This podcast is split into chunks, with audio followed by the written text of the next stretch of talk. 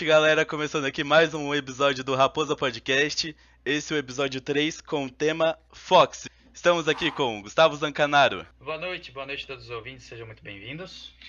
Igor Digner, Salve, salve. Beatriz Matias, Boa noite, galera. Giovanna Palheraki, Boa noite, galera. Marielle Kreuzfeld, Oi, gente, boa noite. Raquel Vesselin, Boa noite, pessoal. Tabata Shigihara. Oi, gente, boa noite. Então, vamos começar aí com qual foi o primeiro contato de vocês com as Foxes? Pessoal das antigas aí, Marielle e Raquel. Pode falar, Raquel. Nossa, acho que foi 2015, começo de 2015, começou a. Não lembro como é que começou a ideia de. Eu acho que porque é, tinha o pessoal do Bisão, tinha as Bizetes, né? Daí começou de começar a conversar de montar um grupo na, na UTF. Começou a reunir as meninas, o pessoal que tinha interesse, e começar os treinos. Ainda, se eu não me engano, me corrija se eu estiver errada, a Ana, irmã da, da Fer, que ela era da- das Bizetes, ela veio até auxiliar a gente no começo e tal. É, num Eu me lembro foi treinos, isso. ela foi ajudar a gente a ensinar o básico do básico, mas de início ainda a gente ainda conseguiu ainda tentar umas peripécias sozinhos, ver umas coisas no YouTube e querer se arriscar. E você, Giovanna, como é que foi? Nossa, eu. O que eu sabia de Tyr, eu sempre via nos filmes, né? Nunca imaginava entrar numa equipe. Aí cheguei aqui em Toledo, 2016, na faculdade, calor, não conhecia a cidade, não conhecia ninguém. E aí tava lá com o meu crushzinho da época e comentei que sempre fiz balé, fazia balé. Aí ele comentou, ai, tem uma equipe de Tyr na faculdade e tal. Eu, nossa, que massa, vou, né? Só que aí eu falei, só vou se você for. E aí ficou nessa. Aí eu lembro que a primeira, o primeiro treino a gente ia a pé ainda. Todo mundo se encontrava aqui na frente da UTF, ia tudo a pé. Mas eu achei o máximo, né? Menina voando pra cima. Ih, mágico. Mágico. mágico. É, hoje em dia não é muito diferente, tem uma galera que vai a pé ainda, mas as caronas são mais utilizadas. É. É que na época acho que nem tinha carona. Ah, a gente treinava no museu existia do lado carro da na UTF, na grama ainda. Às vezes Não. no Iara, né, naquela sala lá cheia de Mas o meu, o meu primeiro treino foi nesse gina... foi num ginásio. Onde o vôlei treina hoje em dia, eu acho. E o seu, Tabata, como é que foi o seu primeiro contato? Ó, o meu primeiro contato com a equipe foi a Giovana, que a Giovana já ia. A gente entrou no mesmo semestre na faculdade, só que eu não fui pra Cheers. Eu tinha meio que um preconceito assim com a atlética, eu não me envolvia muito com as coisas. E a Giovana ficava chamando sempre pra ir. E, e- não, tudo a Giovana me chamava pra ir. E daí eu, eu não fui, fiquei meio resistente assim, só que começou a mais gente da equipe, que eu encontrava em rolê e tal, todo mundo me olhava, porque eu tenho um metro e meio, e falava, vamos, você, você é ótima na Cheers, e que não sei o quê. E daí eu fiquei com aquilo na cabeça. Quando teve o EP 2016, eu não fui. Só que eu morava na frente da UTF. E daí eu via de, ma- de madrugada todo mundo se arrumando pra ir. Eu fiquei, caralho, queria ir no EP. hein? E daí fui buscar vídeo no YouTube das rotinas, porque eu sou péssima em todos os esportes, então eu sabia que eu só ia conseguir me dar bem com as cheers. E daí eu vi muita coisa das Elgas. Eu falei, nossa, no próximo semestre eu vou. E daí foi isso. Quando falei pra Giovana que queria ir. E no segundo semestre eu já fui no tryout. E já me apaixonei. Isso foi tudo em 2015? 16. 2016. Eu e a Raquel entramos em 2015 2, a Giovana 2016 1 e a Tabata 2016 2. Isso mesmo. É, vocês entraram em 15 2 porque foi quando foi fundado, isso? Isso. Fundado, é Ah, isso. certo. Só pra, Acho só que pra tava, ficar claro. era eu, a Marielle, daí tinha a Gi, né? A, a, E a, Martim? Quem mais que tinha? A Sheban, Tô péssima de lembrar nomes. Elozanoni também foi, Marilão Perti. Ah, é verdade, a Mari. É isso, acho que, acho que passou. Vamos- vamos até dando- hoje. Não, temos, prosse- temos prosseguimento ainda. Tem a Bia e você, Gus. Quem que vai ser o primeiro aí? Ah, verdade. Acho E que aí, eu, Gus? né, que sou mais velho. Começa aí, Gus. Então, eu conheci, eu conheci as Foxes em 2017-2, que foi quando eu entrei na faculdade.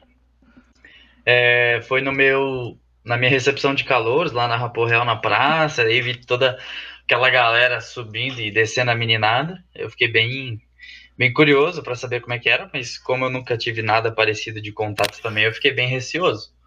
Até que em 2018-1, né, no primeiro semestre, eu tive coragem e me participei do tryout.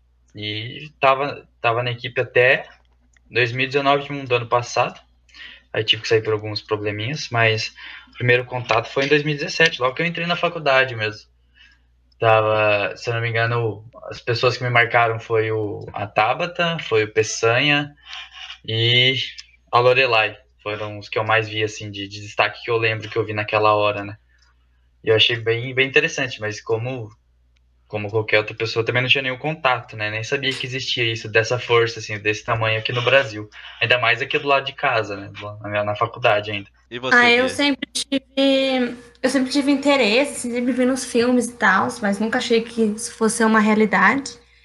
E eu sou muito ansiosa, daí quando eu coloquei no Sisu, o TFPR Toledo. User in your channel timed out. Ih, tá pegando ainda? Pode continuar. Alguma coisa. Quando eu coloquei no Sisu o TFPR Toledo, eu já comecei a pesquisar tudo de raposa, tudo de raposona, tudo de foxes. E aí, é claro, foxes ganhou meu coração. E aí eu fui já no primeiro tryout, já procurei onde era, vi que era perto de casa, já fiquei super ansiosa. E foi isso. Eu fui pela rede social. Cara, eu tô E me você, sentindo João? um intruso aqui, velho. o único que nunca participou da Sox. E você, Igor, qual a sua experiência? Não foi por falta de incentivo, né, Igor? Ah, cara, eu, eu queria ser flyer, né, cara, mas não me deixaram, aí não tinha o que fazer. Tá, com certeza, cara. A gente sempre almeja o, o mais alto dos, do, do. Como é que fala? Dos cargos, né, cara? Tem que almejar sempre o máximo. Aí no É, meu o- caso, como não me colocaram de flyer, eu fui base mesmo. Mas eu também entrei pra ser flyer. O que que a senhora estava falando, Giovana? Perguntando do seu primeiro contato. Meu? É. Bom, meu primeiro contato. Se eu não me. Não, meu primeiro contato foi quando o B2 e o, e o Matheus Belchior estavam passando nas salas dos calouros, chamando o pessoal pra ir pro tryout em 2017-2. E daí eles chegaram, não, vamos lá, vamos jogar a menina pra cima e tal. Aí eu fiquei, tipo, legal. Só que nessa Na época. minha sala não passaram, hein? Justiça isso daí. Eu tive que descobrir por conta. Qual foi? Então, aí veio aquela pulguinha atrás da orelha, mas nessa época eu morava em Cascavel ainda, então não tinha como eu treinar. E o do Geliel é meu veterano, e ele sempre ficava, João, vamos pra Steers, vamos pra Steers, vamos pra Steers. E eu com uma resistência. Daí acabou que em 2018, na metade de 2018 eu fui fui morar em Toledo. E daí em 2018-2 eu fui pro tryout e daí seguimos. Topíssimo. Do Giliel, diga-se de passagem, que também é uma lenda da- das Foxes, né, cara? Que- Aham. Vamos ter que erguer um busto dourado de bronze pra ele também. Quem Assim que fica indo um semestre inteiro pra daí não competir e mesmo assim tá lá pra gente o tempo todo, né? Pro que precisar. Eu É verdade. Isso aí é uma boa história, vocês que estavam na equipe. Como é que foi essa história, Dudu? Contem pra gente. Por que, que ele não competiu? Não sabia disso aí, não. Poxa, você não lembra? Porque Ai, lembro. É, Ou não? Não Não dava o número de pessoas. O limite. Tem como alguma das de vocês lembro contar pra não. gente? Como que É, a funciona? gente tem um, tem um número fechado de pessoas de acordo com o número de estantes. Eu não lembro, mas eu acho que a gente ia competir com quatro estantes naquela, nesse semestre, que geralmente é o que a gente vai. E daí tinha, acho que de acordo com o regulamento da época, eram 20 pessoas no máximo. Por equipe, se você fosse montar quatro estantes. Aí, se você fosse montar cinco estantes, tinha um, um outro limite. E daí a gente tinha mais que isso na equipe. E a gente precisava fechar esse número das 20 pessoas. E daí o Du era o que na época era mais novo, ainda não tinha aprendido tanto. E aí não, não tinha só ele, tinha umas três pessoas, assim. E a- elas ficaram sem competir, mas elas iam no treino. A gente treinava é, por fora quando sobrava tempo. Eles ficavam aprendendo as coisas da rotina. E o Du sempre foi, tipo, todos os treinos, sempre foi muito empolgado. E acho que do pessoal que não foi competir, ele é um dos únicos assim que não desistiu. Tipo, ficou esperando pra poder competir no outro semestre. Isso foi pra qual competição? É. Ah, eu acho que EP foi 2017. o. É, EP 2017. Gente, eu não lembro. Socorro. Nossa, era ele que sempre soltava o som e gravava a rotina. E agora voltando um pouco à, à antiga. Vocês lembram de onde veio o nome Foxes? Sim, foi assim. é, na primeira reunião, já antes de começar o treino, o Alisson falou pra gente que quem fosse participar sugerisse é, alguns nomes e tal, que a gente ia pensando. Na- no naquele mesmo dia, a gente já até conversou alguns nomes, mas é, era, era muito complicado porque pareceria cópia de outras equipes. E acho que tipo, na outra semana a gente já decidiu, e foi mais de uma ou outra pessoa que, que sugeriu Foxes. Foi aberto tipo uma caixinha de perguntas, uma coisa assim, para enviar sugestões. E teve uns três eu ou acho quatro que na época, Foxes, desculpa, né? Ah, tava em auge aquela, aquela música do, do inglês péssimo que falava assim, What Fox Say? Alguma coisa assim. Daí o pessoal comentou da música, acho que entrou uma, uma vibe desse jeito, pra cair no foco. Apesar de que faz muito sentido também, né? É, ser uma equipe da, da Raposa, chamar, chamar Foxes, tipo, combinou muito super bem, né? Ornou muito legal. Cara, Coincidência, né? Graças- Não, é que gra- sério. Foi sugerido Graças- tipo Raposete, umas coisas assim. isso sabe? que eu ia falar. Graças a Deus não foi Graças a Deus que não foi, né? Caralho. Ia Amém. ser tipo. Opa, quase falei merda aqui. Contense, Giovana, contense, por favor. Quase falei o que não deve. E vocês lembram qual que era a primeira formação da equipe? Quantas pessoas tinham? Cara, eu tenho uma foto. acho que pra Foi aquele treino que a gente fez no ginásio ainda. Mas eu não lembro se era essa a primeira formação. Então. Nossa, gente. Falo que faz tempo. Olha, deixa eu. 4, 8, 12. Eu tô contando 16 aqui na foto. Isso, a foto é de março de 2016. Bastante gente. Tava. Nossa, a Gabi Furtado ainda tava aqui. Tanaka, o Fuzioka, a Mari, Ah, nessa- a Carol. Nessa competição de 2016, a gente foi o quê? Em quatro estantes? Eu acho que foi quatro, aham. Cara, a nossa no EP primeira, né? 2016, eu lembro que eles jogavam a minha no- lá em cima, parecia que no, no teto do telhado Sim, do, do ginásio.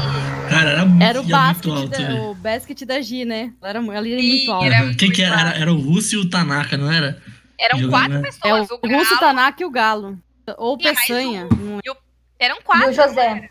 O José. E o José. José, verdade. José e a Fer também. Por isso que a menina ia tão Cara. alto, pesava 40 quilos e quatro marmanjos. E Eu agora tenho que as tem- fotos ainda, nossa. A gente, a, gente não levou desconto. Foi engraçado que essa nossa primeira rotina a gente montou sem ter muita noção, entendeu? Uhum. Foi tipo, ah, vamos ver as coisinhas da internet, vamos ver o que é legal, a gente monta, mas a gente não sabia nada sobre transição, sobre que é, como tinha que ser dinâmica de pirâmide, essas coisas assim, tempo de dança, é, o que, que pontuava, o que não, e a gente conseguiu fazer algo até que bem legal pro, pra primeira apresentação. Travadinho. Travadíssimo. Travadíssimo. Foi. Acho que foi o melhor elogio daquele dia, foi que o nosso foi cravado, sem um erro, nossa. Aí é maquiagem, né? Ah, é Ah, verdade. não, ma... Fábio, linda, maravilhosa, né? Nas maquiagens, que fez a gente com carinha de raposa. E agora que vocês citaram rotina, o que que consiste uma rotina? Vocês podem explicar pra gente? Explica pra mim aí que não sei de nada. E aí, quem vai falar? Cara, é difícil, né? Eu acho que eu vou deixar a Então, Mari como falar qualquer. Eu vou tentar explicar, gente. Se eu, se eu lembrar ainda que faz tempo que eu montava as coisas. Como qualquer Tutorial. esporte, você tem uma série de. Quando você vai participar de uma competição, seja de dança, balé, alguma coisa, você tem uma série de pontos, de itens que você tem que cumprir. É, numa, numa rotina de team leader, você vai ter que cumprir os tumblings, que são as estrelinhas, os outros nomes que eu não sei, os mortais e tudo mais. Gente, eu sou péssima com nomes, tá? O pessoal que me conhece já sabe que é assim mesmo.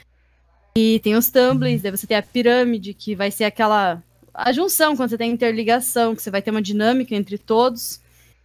É, tem níveis de dificuldade de movimentos que são feitos nos stunts e tem que ter o quadro de bas basket e tem que ter a dança. Eu esqueci alguma coisa, gente? Jump. Jump. Jump. Isso. É, você tem que ter todos esses, você tem assim, de acordo com o nível é, que você está competindo, você tem um, um mínimo que você tem que cumprir de cada um para que você obtenha a pontuação mínima ou a máxima. Então você tem que montar essa rotina pensando nessa pontuação e na dificuldade para que você tenha mais chance do pódio ou de cravar a rotina de acordo com a sua equipe. Você que tá ouvindo esse podcast aí, tá com a intenção de fundar uma equipe de tier na sua atlética, vai prestando atenção aí, pega o caderninho e vai anotando, que são dicas importantíssimas isso aí. Aham, aham. E você, agora que vocês falaram em nível, muita gente pergunta, como que funciona isso aí? Começa no nível 2, aí depois que ganha no nível 2 vai pro nível 3. Como que funciona essa nivelação? Então, é, o nível, os níveis vai de 1 a 6, estão des- desenvolvendo o nível 7 agora, mas o nível 1 é, nas gringas, é- tanto, acho que até no Brasil mesmo, estão tentando ensinar mais para criança, porque são coisas abaixo do nível do peito que tem que ser feitas. E o nível 2 não pode ter os elementos de voo, exceto o basket e o berço que é o que nos limitaria para ir para o nível 3, fazer todos os outros elementos com esse tempo de voo. E claro, um giro completo, né? Também. Então, quanto maior o nível, mais difícil são os movimentos, isso. Isso. E as equipes optam por qual nível elas vão competir, é isso? É, eu acredito. Agora, nas, logo quando a gente entrou, não tinha essa divisão de nível, né? E daí ficava muito complicado para o pessoal avaliar. Aí foi sugerido essa divisão do nível 2, do nível 3. Eu, aqui acho que ainda não tem nível maior nas competições. Tem, gente. Eu tô por. Mas aí você No vai se enquadrar no nível que você acha que você tem mais chances, né? Porque muitas vezes é melhor você participar do nível 2 e fazer, executar uma rotina cravada, bem feita, você arriscar o 3 e ficar uma coisa visualmente feia, né? Que não fique, não fique legal, que não fique bonito e que você não obtenha uma pontuação pra, pra ter chance aí de pódio, ou pelo menos que fique legal, que, que anime a torcida, né? Que é a intenção.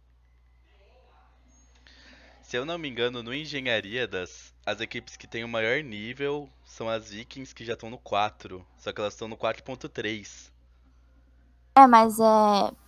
Na, no Engenharia das em si, a gente ainda não compete nível 4. Elas competem em campeonatos por fora, campeonatos que são só de tier. Daí, nesses campeonatos já tem tier universitário, porque também é separado. é, as equipes que representam faculdades e as que são independentes disso. E daí, nesses campeonatos grandes, tem muito no Rio em São Paulo. E o mais famoso é o Tier Fest, que tem edições em vários lugares diferentes. E daí já tem o tiro universitário nível 4, que, como o João disse, eu também não tenho certeza se é 4 ou 4.3. Mas 4.3 quer dizer que elas ex- executam skills, né, que são as habilidades de estante do nível 4.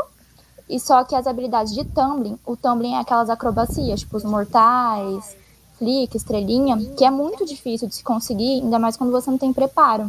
Então o pessoal dá um desconto para as equipes universitárias, digamos assim, e daí aceitam de nível abaixo. Daí que fica tipo esse 3.2 do nível que o EP foi um tempo assim. Que daí é o nível 3 com tumbling de nível 2 e o 4.3, que seria as skills de tumbling nível 3 e o restante nível 4. Mas é realmente elas são tipo as pioneiras, tanto é, no tiro universitário, assim, como para subir de nível agora, né? Atualmente. E vocês mencionaram. Pode falar, Gus. Não, eu só queria perguntar se as Foxes já cogitaram a competir no nível 3, porque desde que eu tô na equipe nunca né, chegou essa discussão pra gente, sempre foi nível 2 e eu até concordo, por ser uma equipe que tá sempre rotacionando muito, né, como tem a entrada no primeiro e no segundo semestre do ano, é até difícil você ter uma, uma rotina tão estruturadinha assim pro nível 3, né, porque o pessoal chega, não tem muito conhecimento do esporte, mas teve alguma época que é, as Foxes queriam participar do nível 3, né, queriam subir esse nível? Cara, eu acho que sempre tem esse momento no ano. É, por mais bobo assim que ele pareça ser, a gente meio que sempre cogita. Mas é, é igual o Gus falou mesmo, a rotação é muito grande é, de pessoas, mas esse é um problema que quase toda equipe universitária enfrenta. Mas acho que sempre fez a gente pensar muito, é, pelo menos na- nos anos que eu estive à frente, de não subir, é porque o nível 3 ele é muito consolidado. É, a gente sempre tem favoritas no nível 3. E, e isso é sempre muito certo, sabe? E aí a gente, no nível 2 ele tá sempre meio que uma surpresa. A gente nunca tem é, uma favorita exatamente.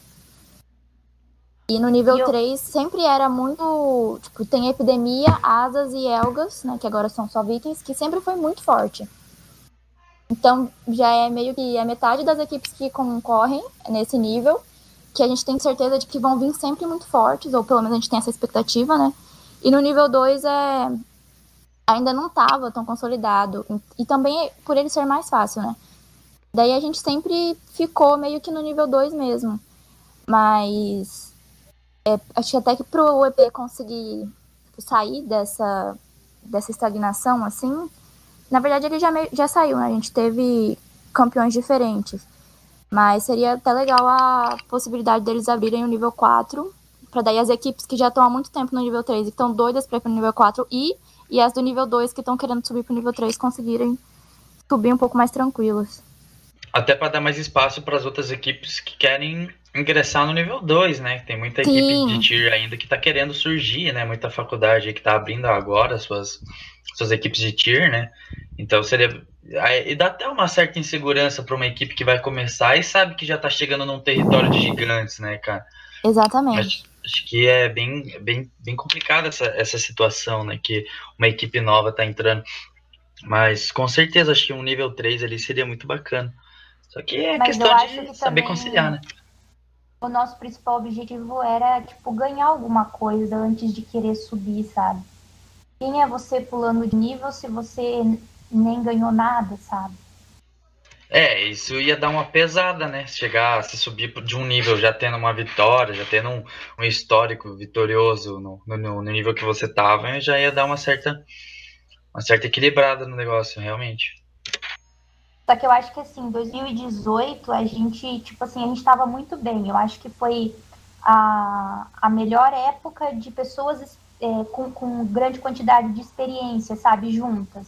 Ali eu acho que a gente poderia ter, talvez, não ter competido, mas ter treinado bastante é, um nível avançado, sabe? E agora, puxando um pouco mais pra, pra antiguidade, vocês comentaram sobre o, o EP 2017, a competição do EP. Vocês podem contar um pouco mais pra gente como que foi esse primeiro desafio?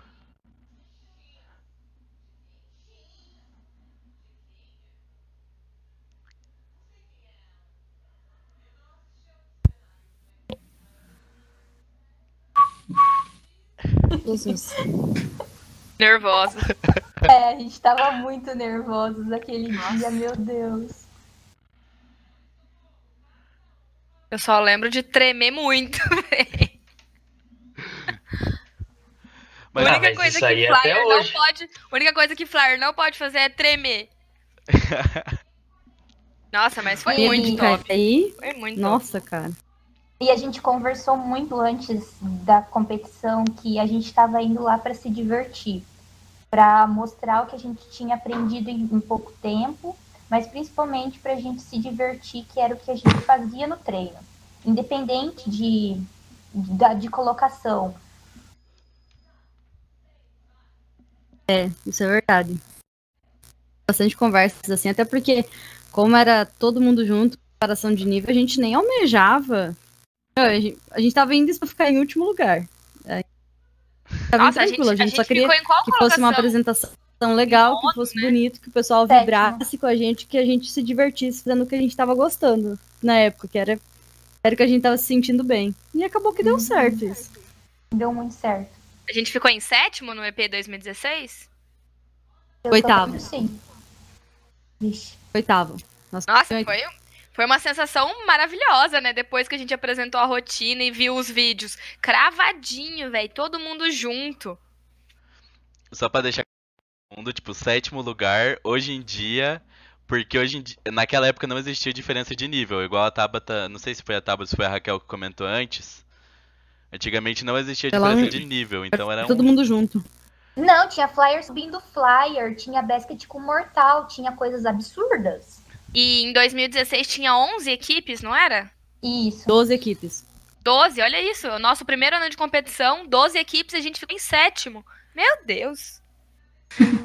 A gente é foda, a gente sempre foi foda, não tem como.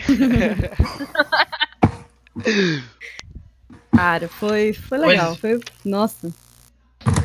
A E vocês sensação foi muito boa. Opa, é, vocês ouviram algum relato das outras equipes, tipo, algum comentário, assim, é, em relação a vocês terem entrado? Alguém conversou com alguém, conseguiu ouvir algum comentário, alguma fofoca, assim? Que a gente época? era muito fofo. Eu só lembro disso, que falavam É, que a gente era muito muito fofos. É porque Acho a que por maquiagem causa com a da cara de maquiagem. raposinha, tu adorou. É, a maquiagem muito. da raposinha Cara, deve ter... tipo, ó, os nenê da competição. No- nossa, essa maquiagem, ela me dá trabalho até hoje, porque todo mundo pergunta, até hoje nos desafios que a gente chega, se a gente não pintou a cara ainda, que geralmente a gente deixa pra pintar em cima mais da parte da hora. apresentação. Todo mundo fica, mas não vai fazer maquiagem, não vai ter maquiagem. Eu acho que se um dia a gente for sem a cara de raposa, eles expulsam a gente.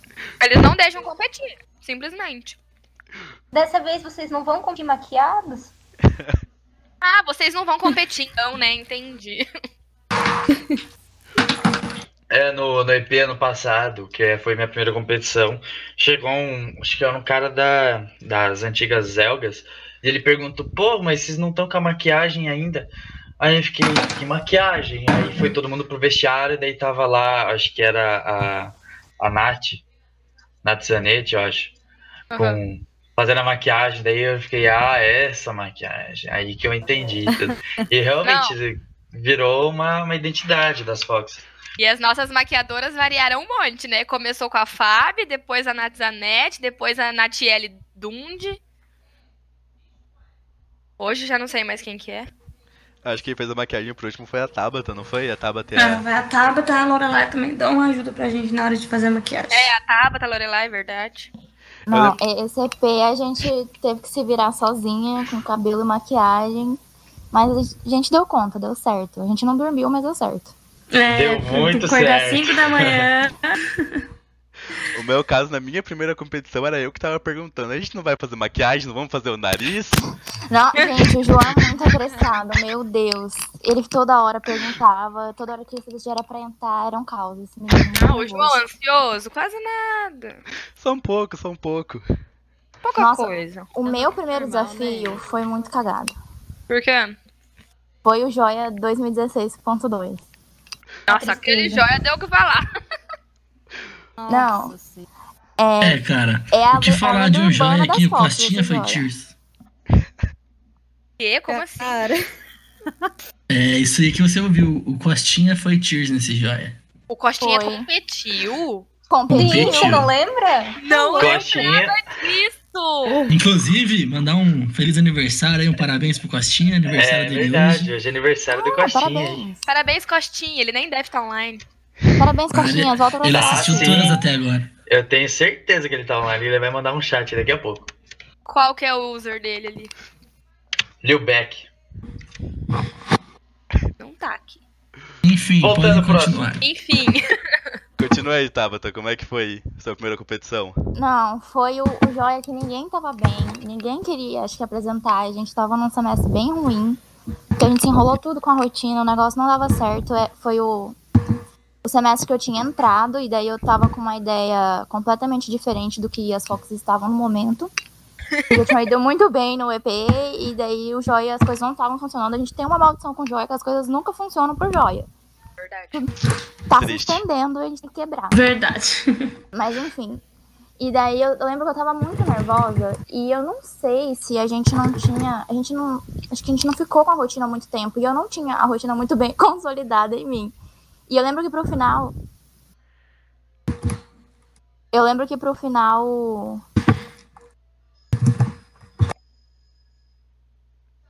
No final. No final. Pera aí, meu áudio tá indo? Tá. Agora Sim, tá vendo? tá. É que o Elkson veio me falar que tava mutado, mas não está. Enfim, e daí a gente foi pra apresentação. Eu lembro que foi muito tenso, que todo mundo já meio que sentia que o clima não tava bacana. A gente se reuniu. pra fazer a oração antes de começar. E todo mundo chorando. Sabe quando você tá indo fazer um negócio só por pura obrigação, assim? Era aquele sentimento, acho que todo Quem mundo. tava se todo mundo- divertindo, né? Tava todo mundo com ação mesmo. E tava todo mundo muito tenso, porque a gente sabia que a gente não tava bem. Esse que era o pior.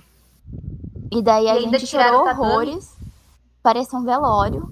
E daí eu fui entrar no negócio e era uma equipe muito grande. A gente tinha sete estantes. A gente tinha até o Costinha competindo. Meu Deus, o Costinha era um instante. E. e... Nossa, eu só fiz cagada nessa apresentação. Eu dancei a dança completamente fora do meu lugar, indo do lugar errado pro outro lugar errado. Eu lembro que teve um. O Galo vai lembrar disso, ele com certeza vai comentar no chat. Que era uma diagonal, eu tinha que subir no Lib, ia fazer TikTok, eu não subi, eu fiquei parada, eu achei que eu tava no meu lugar, mas eu não estava. Eu tava num lugar completamente aleatório da rotina. Tava muito perdida. E daí o Galo, eu lembro, é, ele era o traseiro do estante, ele me pegou pela cintura, eu fiz posição de lib, tipo, do chão. Ele me tirou do chão sozinho e me colocou em cima do estante, no meio da apresentação. Eu tô E, imaginando nossa, a cena. foi, um, foi um- uma apresentação tão ruim que eu tive crise de asma no final, eu saí morrendo. Tive que ir pra fora do ginásio. Enfim, foi tão traumatizante que eu só fui assistir a apresentação ano passado. Eu nunca tinha assistido. Meu ah, essa Deus. apresentação péssima Nossa, me, mesmo. me, me manda esse vídeo. Não, Não, existe mais, eu não apaguei, deletei, nunca já mais eu vou ver. Eu lembro que eu Gente, cheguei em casa. teve uma questão que foi assim. Logo, eu não sei, acho que agora tem gente que monta a rotina pra vocês. Vocês estão contratando ainda pessoal pra Aham. montar, Sim. coach e tal? Ou vocês já começaram a montar de novo? Não, a gente contrata, não tem condições de montar sozinho. né? É, então, aquela época, logo no começo, a primeira rotina, se eu não me engano, a gente. O pessoal da contribuição, aí quem contou os tempos na época, acho que fui eu e o Tanaka, né? A gente montou, daí a gente foi discutindo algumas coisas e montamos a primeira rotina, foi todo mundo conversando, assim, meio junto, montamos a primeira. Na segunda rotina, Eu achei um um vídeo semestre. com Costinha. Desculpa, Ah, continua. na segunda, ro- na segunda nessa rotina do, do Joia, foi um semestre bem complicado, bem intenso. Todo mundo tava com um zilhão de coisas para fazer. E foi, assim, um semestre, para mim, foi muito complicado. E ne- nesse semestre eu falei User como moved com a equipe, então. Então, tipo assim, foi bem. hum. Foi bem, complicado, assim, acho que a- as minhas coisas acabaram atrapalhando a equipe também, a gente se atrapalhou tudo na rotina, foi foi terrível, tanto que a apresentação não foi legal, não foi algo. Eu acho que hoje em dia tem que pegar assim, tem que o que aconteceu lá tem que servir de aprendizado, você tem que evoluir, dar, dar risada das coisas que aconteceram. Mas é, é para você aprender, né? A gente aprende com algumas coisas que acontecem, que vai. Mas foram fases assim que acho que hoje em dia o pessoal evoluiu bastante, cresceu. É, foi, eu vi que é, todo mundo começou, as, as equipes, as capitãs continuaram, começou a contratar para fazer as rotinas, coaches e tal, que é uma coisa necessária porque, cara, é muito complicado. Muito difícil você jun- juntar a engenharia, os treinos, a atlética e mais pensar nas coisas. Fica muita coisa na cabeça. Eu acho que as Foxes evoluíram bastante, já melhoraram pra caramba. Estão evoluindo ainda, né? Sim, sim. Mas depois eu fui olhar aquele vídeo ano passado, que foi quando eu finalmente fui ter coragem, e ele nem tava tão ruim quanto eu pensei. Eu acho que a gente Ai. apresentou na força do ódio, sabe? Não, É, eu, você eu tá tinha... querendo mascarar, hein, Tabata? Não, é E só eu- um pouco desincronizado, não é tão horrível assim. É, tipo, não, na minha tem- cabeça Não, se a gente olhar outras né? apresentações, É porque- já tiveram apresentações piores que a nossa. Não, com certeza. Ah, Mas se é que for olhar eu por comparação, mas eu acho que o cagada. clima não tava legal, né? Não, não tava. Esse foi a pior parte. Não foi nem os erros, acho que o clima entre a equipe não estava legal. E agora que a gente já comentou do EP 16, do Joia 16, foi isso? Isso. Foi. Vocês conseguem fazer uma cronologia, vamos dizer assim, até os- as últimas competições de como que foram os desafios? Aham. Aham. Então começa. Pode, pode falar de 2017 aí, Mari, então. Fica à vontade. Ai, 2017 é muito triste o EP, porque pra mim foi, tipo, a maior chance de primeiro lugar que a gente tinha tido, né, até então. Aquela rotina foi muito boa, foi muito, tipo, ai, quase cravada, mas a palavra que tinha no Tier Mix que atrapalhou tudo. Nossa, sim. Tristeza. Como Mas em isso? 2017, em 2017 eu cometi, tipo, o mesmo erro ainda de 2016, né? De achar que a gente conseguia montar a rotina, a gente por, por nós mesmos. Né? Eu lembro que juntava eu, a Mari, o Galo, a Tabata ali no meu apartamento, outro apartamento ainda, e ficava tentando montar a rotina depois dos treinos, até de madrugada. Não, e a gente montou, não é nem A gente montou, a gente montou. Não tinha coach na época ainda? Não, Muito bom pra nossa capacidade, pode a gente comparar, não não, é tinha tão coach ruim assim. contratado. Foi depois disso que a gente viu que não tinha como seguir sem coach. Aí, nossa, No- e no Tier, No o já Tier Mix, 17 daí. o Tier Mix Aham. a gente ainda foi atrás de um peruano, eu acho, pra fazer, não foi? Cara, não lembro se era não colombiano, venezuelano, mas era um cara assim. alguma coisa assim. É, Eu acho que era o mesmo que fazia das cara. meninas de Medianeira, lembra? É, Vocês pegaram contato mesmo. com elas lá. Isso. Nossa, Foi mas no sei que EP eu- 2017 que vocês levaram desconto por causa da música da Pablo? Então, isso que acabaram de falar, a gente levou desconto por causa Isso. do palavrão. Uhum. Ah, o Du comentou aqui no chat agora. Não, não, mas esse foi só tipo, a cereja do bolo. A gente tomou 5 pontos de desconto. Foi muito desconto. E... Mas é que a gente realmente já tinha uma noção melhor de como montar uma rotina. Porque quando a Raquel saiu, a Raquel tinha muita noção de fazer tudo. E daí a gente não tinha muita. E o tiro é muito complicado pra tipo, você aprender tudo sozinho. E, e as equipes também estavam numa fase de transição bem grande do EP. Que o EP estava passando da, daquela competição que nem era dividida, igual É. o EP 2016, e aí ele já estava tendo divisão dos níveis. Então a coisa estava se profissionalizando. E a gente estava num cenário de início ainda, de perdida, sem saber direito o que fazer. E daí a gente insistiu em fazer a, a rotina, a gente fez. E no tier, é, tem, como a Raquel explicou lá da rotina, que tem todos os é, as etapas da rotina, né? Que tem o- os quadros de basket, tem quadro inicial, tem os estantes, tem tumbling. Só que tem meio que três coisas fundamentais para avaliação, que é a construção da rotina, que é tudo isso que eles pedem, o mínimo para a gente ter. É, tem a dificuldade, se a gente está usando elementos, tem os elementos de elite que a gente chama, né? Para você pontuar ao máximo, você tem que fazer elementos de elite que são mais difíceis. E tem a execução. Se a sua execução não for boa, você também toma desconto. Se você não tiver uma dificuldade alta, você também toma desconto. É, e tem performance também, que ele é meio que subjetivo. Você pode ter entrado lá, sorrido um monte, feito a sua melhor performance da vida, mas se o jurado achar que não foi, simplesmente não foi. Não tem como discutir. E daí, dentro desses quesitos, vai descontando muita coisa. Mas a gente nem teve descontos desses tão graves, a gente teve infrações mesmo. Daí eram de uns dois ou três elementos que não deveriam estar ali, porque é, como tem a divisão dos níveis, a gente competiu nível 2 e a gente fez elementos que seriam nível 3, por A exemplo. gente não tinha muita noção ainda, né? É. E, e eram é, coisas muito. detalhes muito pequenos. É, tem um movimento que você fazendo ele sem o auxílio da traseira, sem a traseira pôr a mão no pé da flyer, ele é nível 2. Se a traseira faz, é, faz sem a mão no pé da flyer, ele já passa a ser nível 3. E daí esses detalhes a gente não tinha o mínimo conhecimento. E a gente fez alguns é, movimentos errados por essas coisas, e daí a gente tomou uns 3 pontos de desconto. E aí teve queda, já foi mais um tanto de ponto de desconto. E E a gente teve. tomou punição por pisar fora do tatame também. É, mas foi bem. Mas essa nem conta tanto, é 0,25 ainda. É. Mas assim, é, é um descuido básico, né? Que a gente podia ter evitado. Mas aí a cereja do bolo foi porque a gente queria colocar a música do Pablo Vittar, que era. Eu não lembro como é o nome da música. Eu não Carnaval. espero o carnaval. É. chegar você, Matia. Vadia. Exatamente. Só que a gente queria uma parte muito específica na pirâmide que ela grita ressuscita, que a Pablo grita ressuscita, e a gente tem uma invertida, que tipo, basicamente as meninas estão deitadas no estante e elas levantam em pé durinhas. E aí a gente teve a sacada e falou, vamos, vai ficar muito legal esse ressuscita aqui. Só que a gente explicava pro cara do Tier Mix e o cara não entendia de modo nenhum. E o Ah, cara o cara era peruano, velho, não dava pra explicar. Colombiano, o- venezuelano. é, ele era de algum país aqui da América do Sul que a gente já nem lembra mais. E ele não falava inglês direito e a gente não falava espanhol. E daí virava tudo uma loucura. Nossa, eu lembro da discussão que foi pra descobrir que dia da semana equivalia ao que ele tinha falado lá. Viernes, não sei o quê. Era um monte de cego guiando o outro. E daí, no final, a gente não conseguiu explicar pro cara que era o tempo que a gente queria. A gente mandava de novo, o cara não entendia. A gente falou, não, vamos assim mesmo. Só que pegava um pedaço da música e soltava vadia. E daí a gente tomou um ponto de punição por palavra indevida. E a gente ficou puto. Mas, enfim. Ai, foi feito, né? Fazer o quê? ponto positivo de 2017 foi que a gente teve, eu acho que o nosso primeiro camp, tipo, só a gente, né?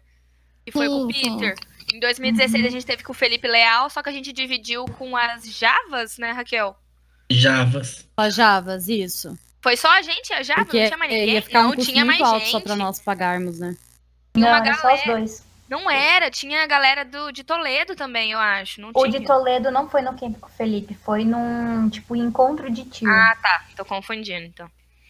Dá pra ver que a galera da Java aproveitou o camp, né, mano? Eles nem eram Java ainda, eu acho. Tipo, Java não. Leaders. era Java Era. Leader. Era. Hoje nem existe mais Java Leader. Não, acho que não tem. Não Mas É, aquele camp com- realmente, essa, porque massa. assim, aqui, o T-Leader, ele aqui no Brasil, agora ele já tá desenvolvendo, já tá muito maior, já tá sendo nas competições nacionais. Ah, acho que a Tabata comentou no Rio, em São Paulo é muito mais forte. Mas na época que a gente começou, quem via Tier como um esporte? Gente, é um esporte, cara. De- é, você tem que ter uma dedicação, você tem que ter treinamento, você tem que ter foco. Ela, ela é complicado, tem, tem toda uma série de movimentos, então não, não era uma coisa fácil. Daí a gente ainda tinha que ir nos jogos, tinha que participar, nossa, era. O começo foi, foi bem puxado, até você conciliar tudo. Até depois aprender, ó, a gente não, não dá conta da rotina. Vamos pegar um coach, aprender, vamos ter alguém pra treinar pra ir, né? Vai. Foi uma evolução aí.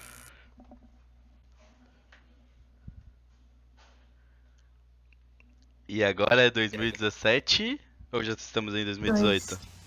Não, Não, te- 2017. teve o eu Joia. não lembro do mas Joia. O Joia 2017 foi, foi o nosso Joia mais tranquilo, assim. A gente corrigiu tudo que tava errado na rotina, porque os, os jurados dão feedback, eles dão uma.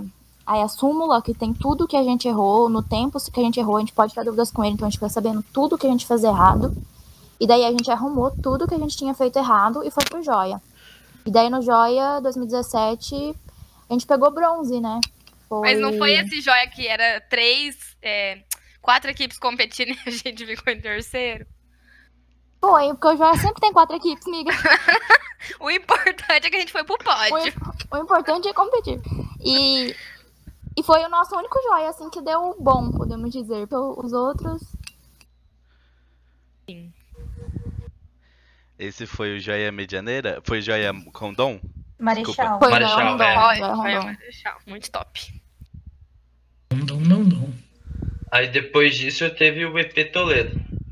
EP18. Isso. Nossa, EP daí pro EP18 já foi outro nível. Outra. Nossa. Fale. Deixar um- as meninas descansar um pouco, que agora eu já posso começar a falar daí. Vaga. Mas, cara, foi muito divertido participar. Foi Oh. É, a, a barriga, né, se moendo por dentro, cheio de borboleta.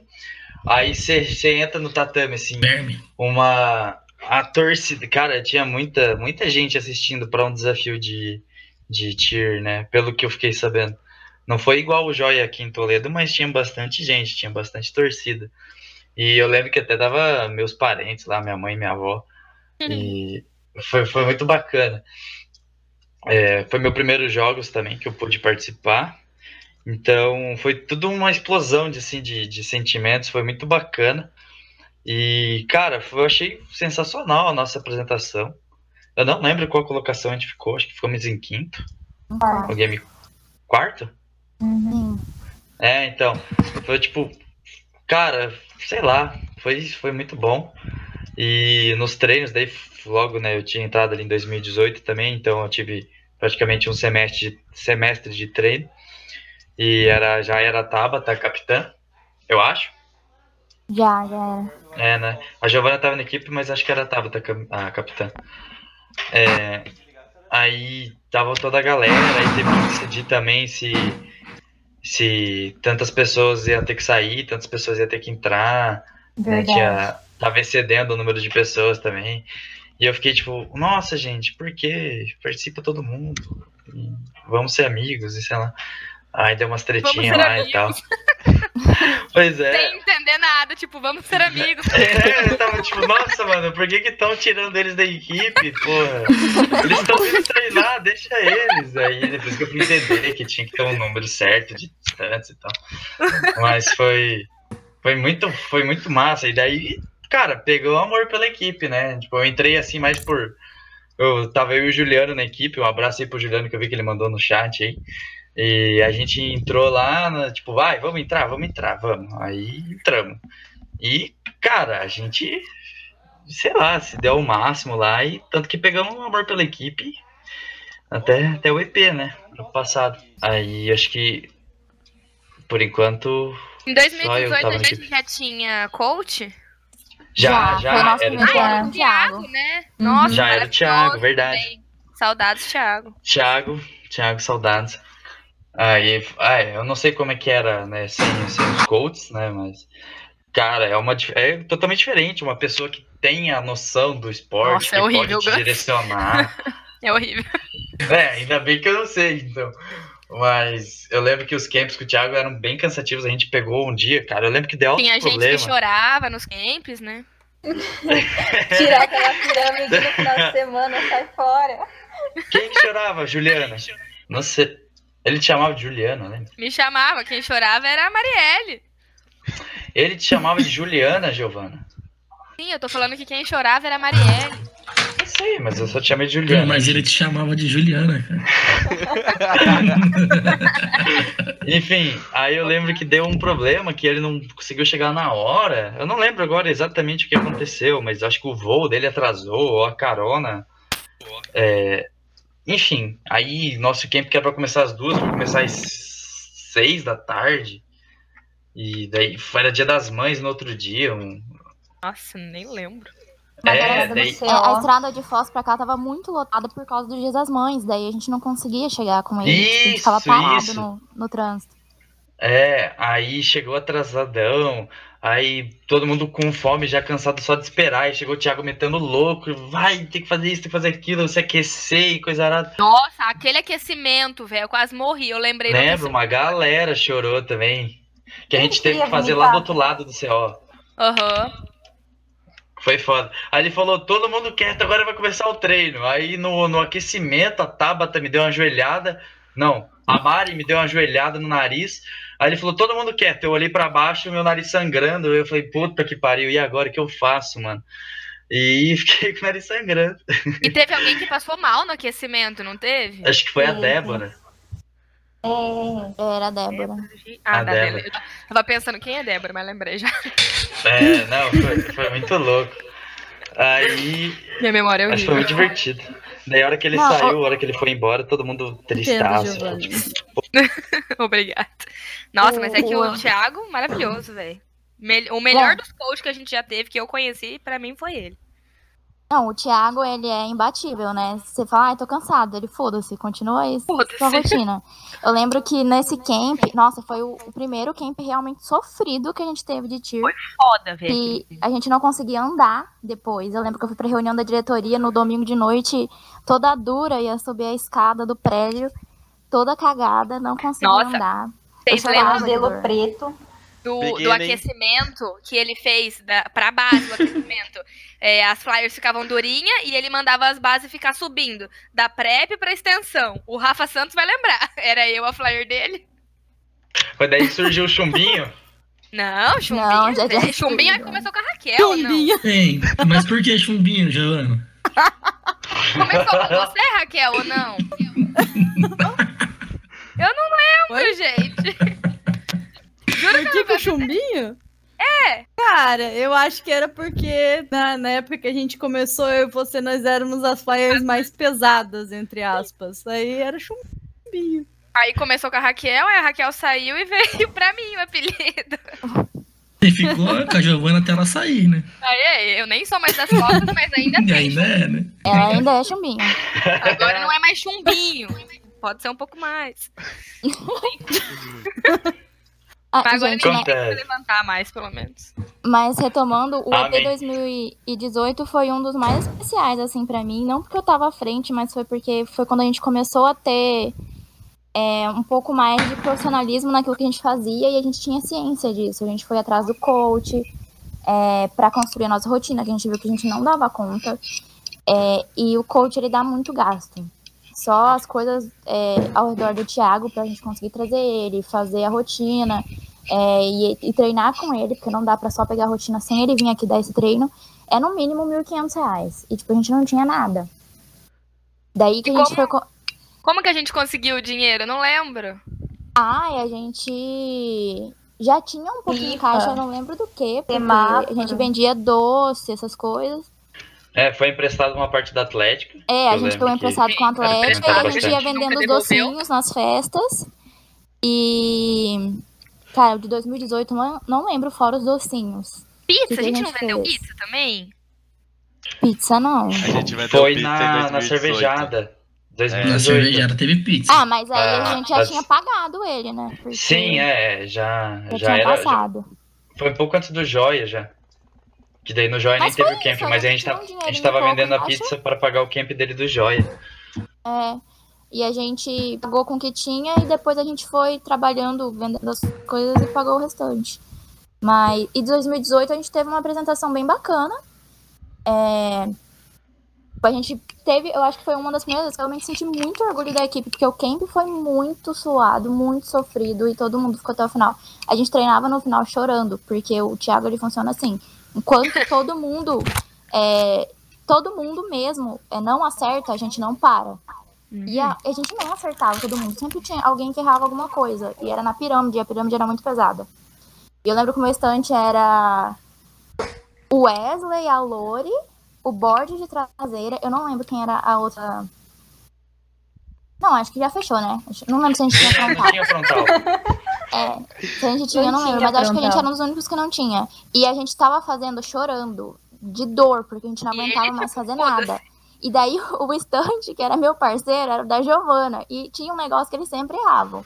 E eu. Pô, era, aquele um- TikTok girando na pirâmide. Isso. E, tipo, era o último movimento da pirâmide. Eles acertavam tudo, no último movimento errava. E Nossa, o Thiago falava, TikTok. de novo, enquanto vocês não acertarem, vocês não vão Mas eu também fazer. errava esse. Era um inferno encaixar a mão pra levantar invertida. Nossa, aí eu lembro que a gente, eu e a Giovana, a gente olhava na cara da outra, assim, querendo matar o Thiago, pensando, por que a gente contratou esse homem?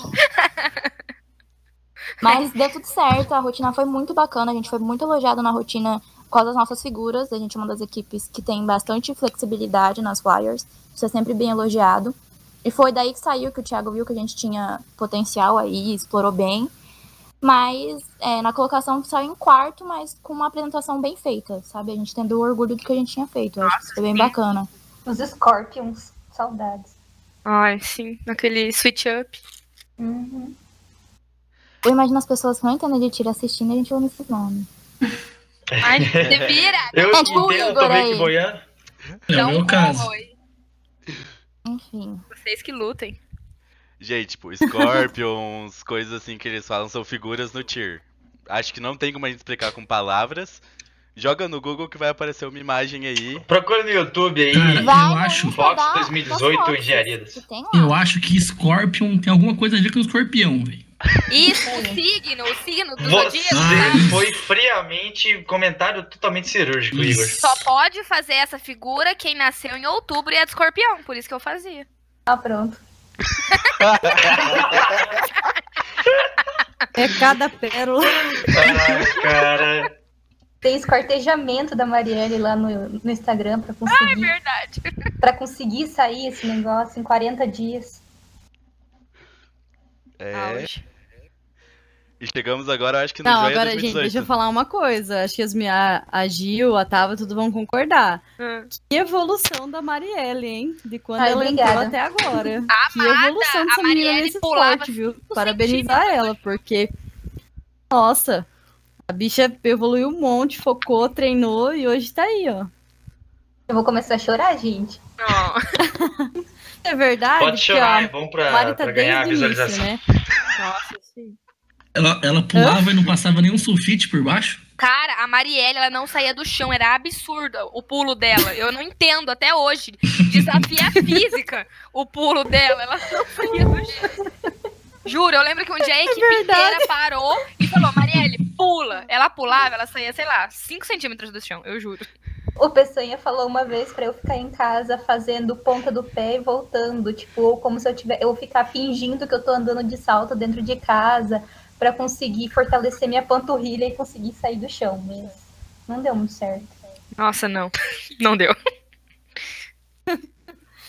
Mas, Nossa. Mas eu acho que, tipo, a maior evolução foi de hum, é, conseguir confiar no instante, de que nada ia dar errado, e não ter medo de cair, não ter medo de voar. É, e isso aí que. Mas é que também, né, a. Mari, a Mari passou por um perrengue lá em 2016. Por Ah, isso é que ela verdade. tava- Por isso que ela ficou tava pedindo. Tá, e aí, qual que foi o perrengue? É. Dá Ah, um- lá de dá uma- 2016, você não lembra? A gente tava Mano. esperando vocês Mas pedirem. vocês não lembram, gente? Tá louco. O Igor Em lembra, 2000 velho. 2016, cara, como vocês não lembram? Não, Então, você tem que eu não lembrar, lembro o que, foi a Mari e o Galo, acho que eles estavam fazendo alguma coisa. Eu não lembro se foi brincando ou se foi fazendo algum Raquel, movimento. estavam fazendo Eu não sei se foi com o Galo, me Chair, corrijam, mas acho que foi. E a Mari caiu e machucou o braço, né?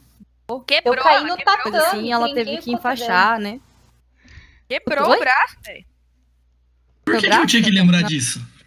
Porque você já era da diretoria, ué. Ah. Ah, É verdade, Igor, você tinha que lembrar. eu eu não lembro disso aí, não. Quebrou o braço, é, foi isso. Tá, mas, o Mas que ela foi tava só 15 fazendo? dias de tala. Um Chair. chair, tipo assim, pra quem não sabe o que é chair, a menina fica exatamente numa posição de que está sentada e o menino, a base, levanta ela com uma mão na bunda, só e a outra mão segurando no tornozelo. Basicamente isso. E ela caiu disso, É. de braço no chão e quebrou o braço. Graças a Deus não foi no chão. presa. Senão- Eu lendo esses comentários, desculpa, gente. Eu ainda acho que foi de propósito, sabe? Que o Galo, o namorado da Mari, foi de propósito. Namorido, fez de propósito, mas É, enfim. é. Quem sou eu pra falar alguma coisa, né? Ele não Na queria época que a gente desconfiou também, semestre. né? Então, mas... Mas Até tinha vamos- acontecido compara- alguma coisa, se ele tá bravo, né? Vai saber. Mas vamos que combinar que voltar com roxo, hematoma pra casa, não é muito anormal dentro do tir, né? Mas agora um braço. Ah, mas um braço quebrado, Nossa. né?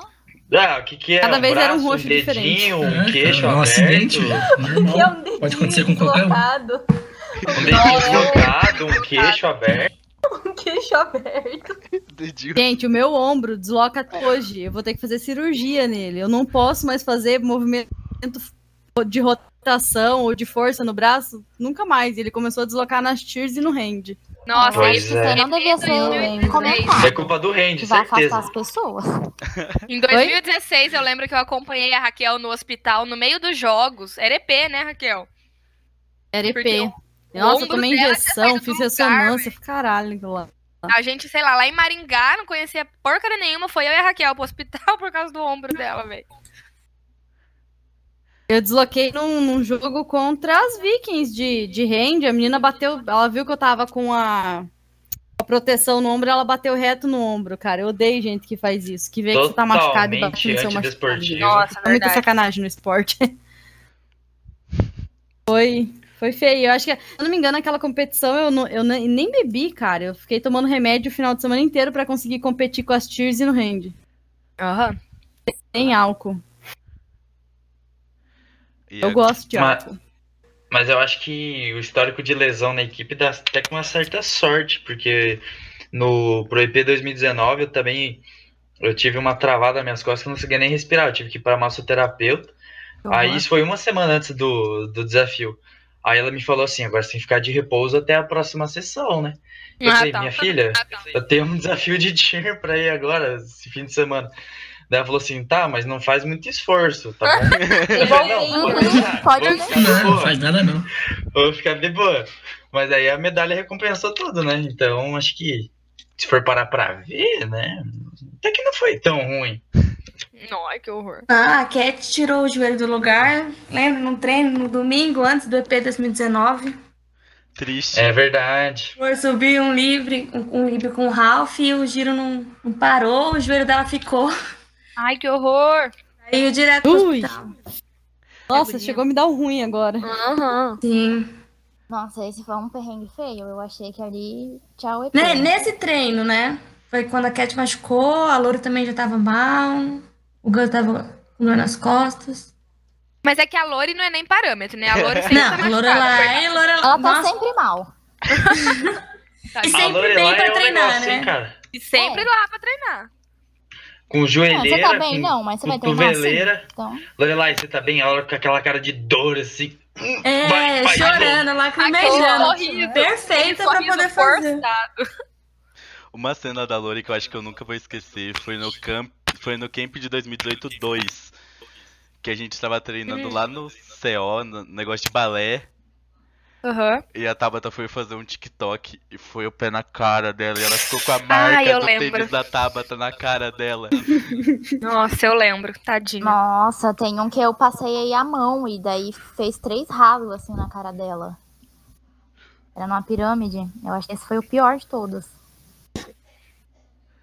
Mas é- Nossa, verdade, teve um treino que ela desmaiou, que o Rafa falou ali. É verdade. Em Rafa, o nossa. Fuzioka levava alguns pisão também, né? Nossa, o Fuso levava, então. Ele ficava doido, gente, né? A Ferzines fazer. A gente tava um monte, tentando lembra? fazer. Gente, como é que é o nome daqui? Eu tô esquecendo o nome de todas as coisas. O switch up. Lembra quando a gente aprendeu a fazer o switch up? Errava os pés, batia. Aí pra descobrir que as, Nossa, pra cara, era muito descobrir que as engraçado. mãos tinham que estar cruzadas pra dar certo, demorou, hein? É verdade, aquilo lá Mas dá o por uns próprio bugs. Lib de ficar com, com- não- às vezes não conseguir ficar com a perna em cima e daí querer apoiar na base do lado e Ah, pisar é no verdade. ombro, no A peito. cabeça. A cara. Aham. Coitado central. As bases, gente, as bases sofrem, cara. As bases gente, ainda bem que a gente era flyer, né? Eu lembro, em 2018 2 levei pouca pisada da Giovanna.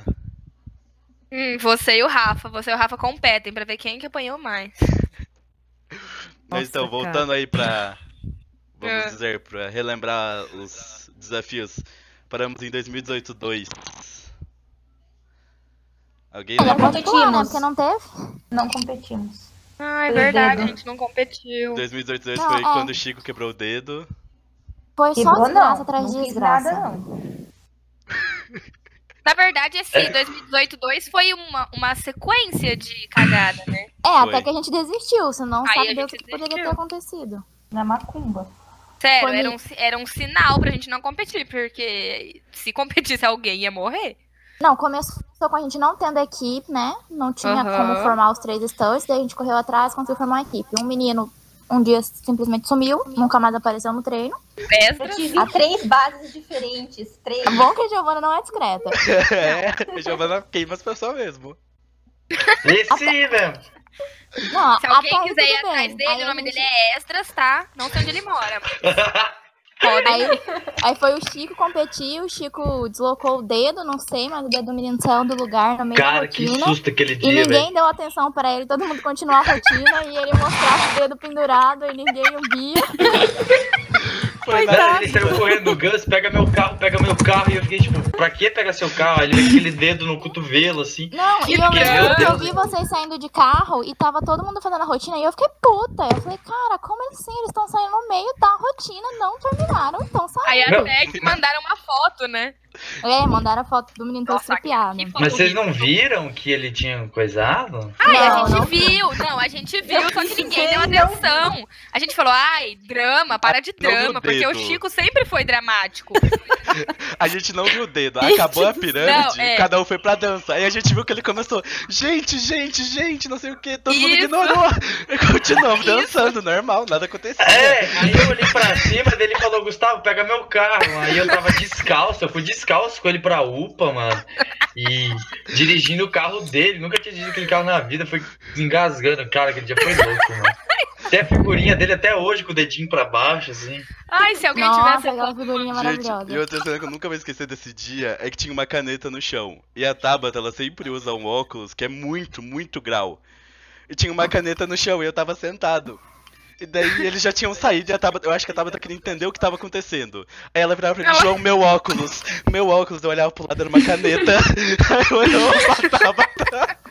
Não, não, meu A óculos. graça ao óculos da Tabata era uma, uma lenda. Não, até hoje, que só piora, né? Até hoje. Sempre tiro o óculos pra fazer a rotina. E daí quando termina, eu não sei onde tá nada, não Lente sei de onde eu larguei o óculos e eu não não conhece. enxergo pra achar o óculos. E daí eu fico pedindo pra qualquer um meu óculos. E esse dia eu achei que era caneta e, e não era. Eu sempre confundo com coisas bem estranhas. Lente de contato, não. Não cogita. Ah, dá preguiça. Eu lembro que eu cheguei até a dar a caneta pra Tabata e ela percebeu que não era o óculos. Aí ela, aí ela foi vestir a caneta. Ai, gente. Não, daí foi o dedo do Chico, aí teve a avó da Mari falecendo, né? Isso. Aí depois foi o avô do Du que faleceu. Ou foi ai. parente. Eu lembrava. Não, foi o avô do. Eu lembrava do o avô do. do- Não sei se foi nessa ordem. Não sei se foi nessa ordem, mas foi as duas não, coisas. o Dudu foi o último. E daí eu. Não, aí eu, eu mesmo falei, gente, não dá, porque a gente não consegue manter os treinos. Todo dia tá acontecendo uma coisa pior, alguém machuca, a Lorelai já tava todo estrupiado também. Tinha mais gente machucado. E. Acho que era o Gus, tava bem machucado também do ombro. Não lembro, E- mas pode ser, porque sempre estive zoado. E daí. Isso que você tava fazendo traseira. E, enfim, é até que a gente Ah, é viu verdade. que. Que não tinha condições, aquele joia não, não tava dando. Não era pra Aí gente. a gente desistiu de competir, porque ia ter sido um, um show de horrores. Não, e a gente cogitou colocar o Bender também no lugar do Chico, mas faltavam dois dias pro Não Jorge. adiantava. E ele tava machucado das costas também, não tinha condições. Não, Não, foi tudo. Eu Bender é lembro o- que os falecimentos foi tudo na semana do, dos jogos já. Eu acho que o Dudu foi na. O do, do avô Dudu foi na segunda. E os jogos começavam na quinta. Aí ele Era. tinha ido pra cidade do, do avô, não tinha? Isso, E isso. faltou no treino isso. No último treino aí, aí já era. E a gente tava com tudo atrasado, que as pessoas se machucavam. Ai. Mas foi até bom que a gente não foi. Assim, é difícil a gente falar que não dá, mas. Mas tem que ter essa consciência, né? É. E eu acho que a, a É não importante. competição de 2018 fez o pessoal que tava na equipe criar uma, uma garra assim. Que vamos chegar pra Sangue nos 2019 e vamos ir. E eu lembro que no começo de 2019 não tinha equipe. Porque não me lembro quem que saiu, eu acho que a Gil saiu nesse, nesse começo de 2019.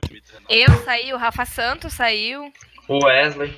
O Não, Wesley. todo mundo, todo mundo Eu que era também. da leva mais velha foi se aposentando. Ficou eu e a Lori no final. Tipo, que era bem. É, Dudu a Mari também. formou, né? A Mari formou. Eu lembro É. que eram seis pessoas. Era a Tabata, a Lori, eu, o Ju, o Du, O Gus. o Gus.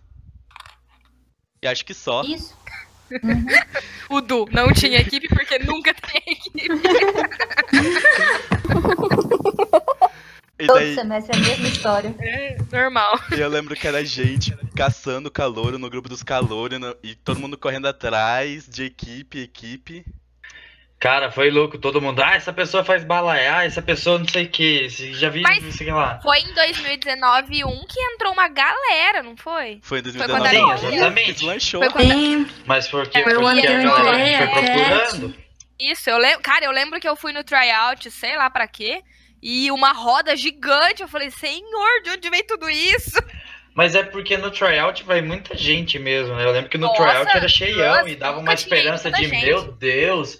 Só que Não. depois do tryout já deu uma, uma filtrada já. Agora que a Não, gente falou em Tabata, tryout, sabe, nunca, a Tabata e a Marielle nunca tinha ido tanta gente num tryout igual foi em Não, 2019. realmente aquele foi um tryout Não, recordista.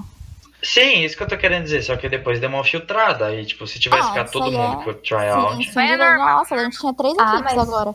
O desespero de ter só seis pessoas pra É. conseguir competir com, com três estantes foi recorde. Agora que a gente comentou em tryout, alguém pode explicar pra gente como, o que que é um tryout? Que isso é uma dúvida muito pertinente. Oh, meu Deus, lá vamos nós. O tryout é, o- User é a... channel timed out. Gente, o cara falou aqui comigo.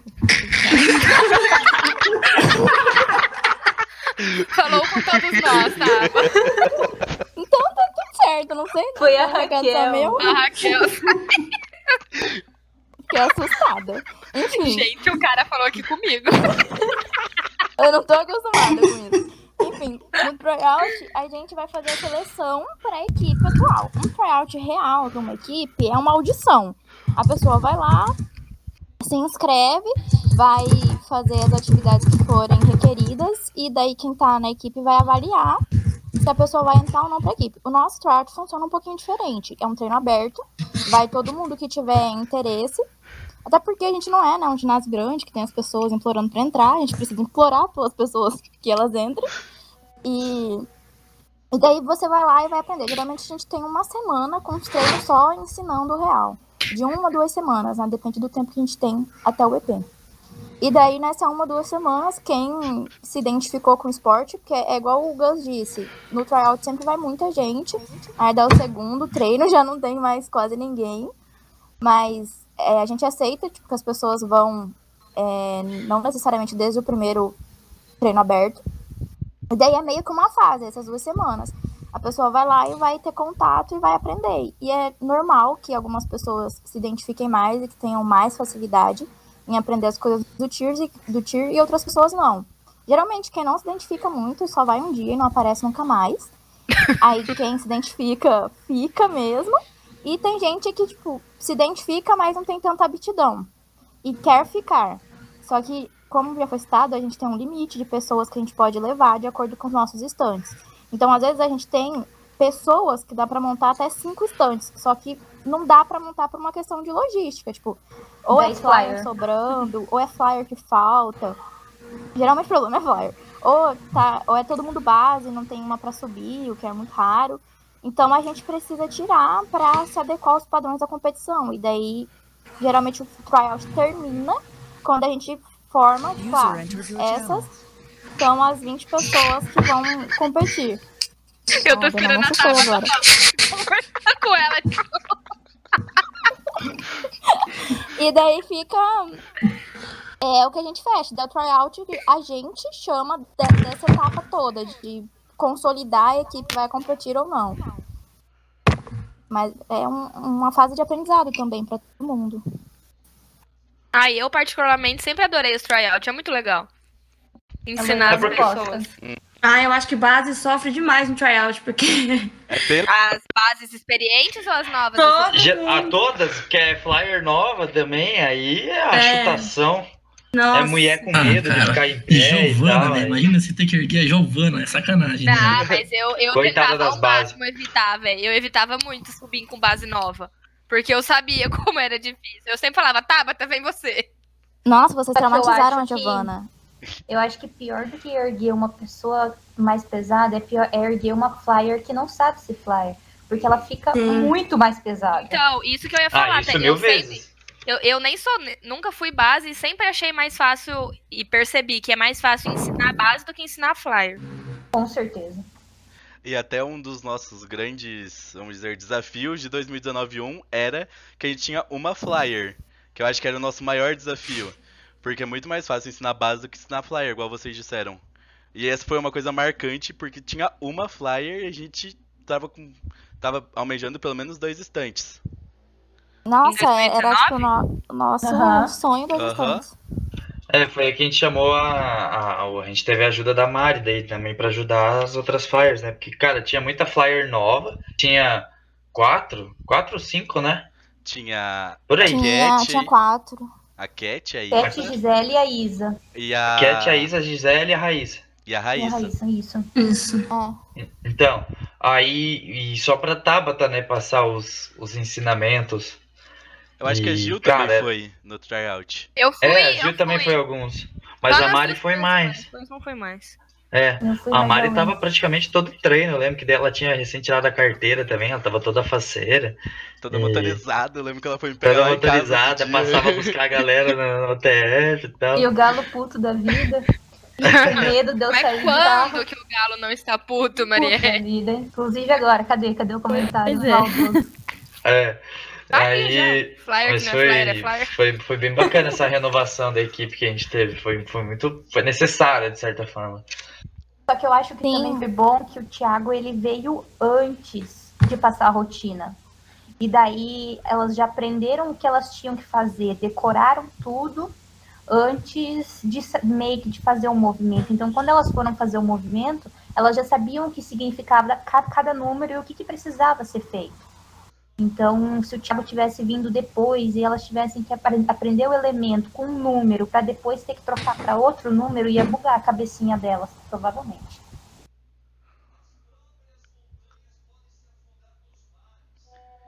E esse esse 2019 1 aí que foi que pra mim foi o meu melhor ano, melhor semestre. Eu acho que foi Você só teve. é. Mas Ficou emocionado, João. foi Por que será? Ai, a figurinha do Chico, que agonia. Agora que eu vi. Essa Giovana fica falando as coisas aqui, ó. Extraoficiais, Giovana. Cara, olha essa figurinha. Giovana, que se passa no WhatsApp, você deixa no WhatsApp, Giovana. É, Giovana, não comenta. Ah, É, Giovana, agora o pessoal que tá assistindo tá se perguntando qual figurinha é essa. Gente, eu vou mandar no grupo pra você. Atenção no grupo da raposa aí. Vocês vão receber uma figurinha quentinha pra vocês. Gente, essa figurinha é sensacional. Calma aí. Enquanto a Cadê? Giovana manda 2019 vai, Cara, deixa eu fazer uma pergunta, deixa eu fazer uma pergunta. Vai, vai, Gal. Olha essa figurinha. Cara, uma coisa que marcou muito pra mim, velho, foi quando eu fui no treino e descobri que tinha intervalo pra galera fumar, velho. Isso pra mim foi a ideia mais genial da minha que eu já vi, cara. Eu queria morrer. Isso não foi criado, né? Isso Hã? foi, tipo, como é que eu posso dizer? É, Definido, assim, tipo, as pessoas que fumam falaram, vai ter que ter um intervalo pra fumar nessa porra. Nem porque- nada. Super justo, velho. fumavam. É, daí, tipo assim, uma pessoa saía, a galera ia atrás, né? E, Nossa, tipo, que nojo, nojo. Aí voltava a Mas se tava erguer aquela. Fedendo. Galera fazer base com cheirinho de, de calto, mas é isso aí. Ainda rola isso? Não, Não, livre. graças a Deus. Agora não, Não tem mais um porque. intervalo. Agora um cheirinho de caldo, às vezes aparece. Querendo o Já quê? não garante. Não só de de cigarro. Ah, mas o que, que é um intervalo pra fumar, gente? Tinha gente que chegava no treino com latinha de cerveja. Nossa, eu ia comentar, Cara, eu, eu entendo eu- perfeitamente o lado Não dessa falei, pessoa. não falo, não vou falar quem, mas quem lembra, levanta a mão. Eu faria o mesmo. Ah, mas eu não acho que esteja tudo de tanto errado também, né, cara? Se Ah. você for parar pra ver as, as substâncias que tem uma cerveja ali, né, cara? Bom, de acordo Além com de a situação, hidratação. Gus, é errado, porque, querendo ou não, tipo, a gente Não, brinca de tir, mas tir é um esporte muito perigoso. E você envolve muita gente também, não é uma coisa que envolve só você. Então, Com certeza. por isso que, que nos treinos é pregado isso, de ter a responsabilidade que você tá indo treinar e que, querendo ou não, aquilo dali você tá envolvendo todo mundo que tá junto de você. É, não, com brincadeiras à parte, né? A, a, aí a gente tem que estar responsável não só pela gente, mas por toda a nossa equipe, né? Que a gente pode estar fazendo ou tumbling, que é sozinho, ou erguendo uma base, né? Erguendo uma flyer, quer dizer. Enfim, mas. Isso aí. Nossa, olha o Rafa, que pesado nos comentários. E vocês falam de mim aí. É muito complicado, porque tem que ficar muito perto da pessoa, Nossa, né? E- sim. Aí tem. então- Aí junta eu e a Tabata que odiamos cumprimentar as pessoas. E tem gente que adora chegar, abraçar. Necessário. Nossa, é verdade. Eu lembro, você chegava no treino jogando com a cara de cu, olhando pra você assim, aí eu ficava, meu Deus, dou oi. Não só, não só no treino, né? Era uma cara, era uma cara tipo assim, não vem me cumprimentar de beijinho, um oi a 3 metros de distância, tá ótimo. É, mas daí não, não negava um abraço, né? Ah, mas eu tinha meus dias de carência, respeito. É. Acho que agora só falta comentar 18-2. 19-2, quer dizer, desculpa. Não, não vamos comentar. Volta pra Não, 2022. voltou. Foi tão bom, 19 anos. Por que que a gente saiu? Mas, não, eu só queria comentar uma coisa do 19.1 realmente, antes da gente pular pro 19.2, é que a gente não tinha esperança nem de ter equipe, igual o João falou.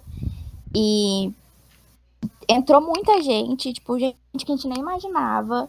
E foi uma equipe muito boa de lidar, porque era uma equipe muito do vamos, e a gente também tava nessa mudança, e a gente sabia que a gente ia precisar de mais dinheiro, porque a gente precisava trocar o uniforme. Cada uniforme custa 280 reais, daí multiplicado por 20, o negócio é muito. Tem- tinha o coach, tinha o mix que tinha que pagar novo, a gente tinha uns 7 mil reais de conta. Por aí. É o Gustavo foi fazendo gracinha aqui, eu vou dar na cara dele. O que também é pago em dólar, então. É, É o que são, paga em abraço. dólar. É, Manda era fazer tudo muito lá fora. caro e a gente ia passar de novo por esse perrengue esse ano ainda. E a gente não tinha nem equipe, imagina ter esperança de ganhar o EP, foi muito revigorante assim, esse semestre. E daí tudo que a gente falava, falava, gente, a gente vai ter que fazer festa pra arrumar dinheiro. E daí todo mundo falava assim. Ai. Falava? Abraço, Igor. Falava Fa- assim. Falava assim.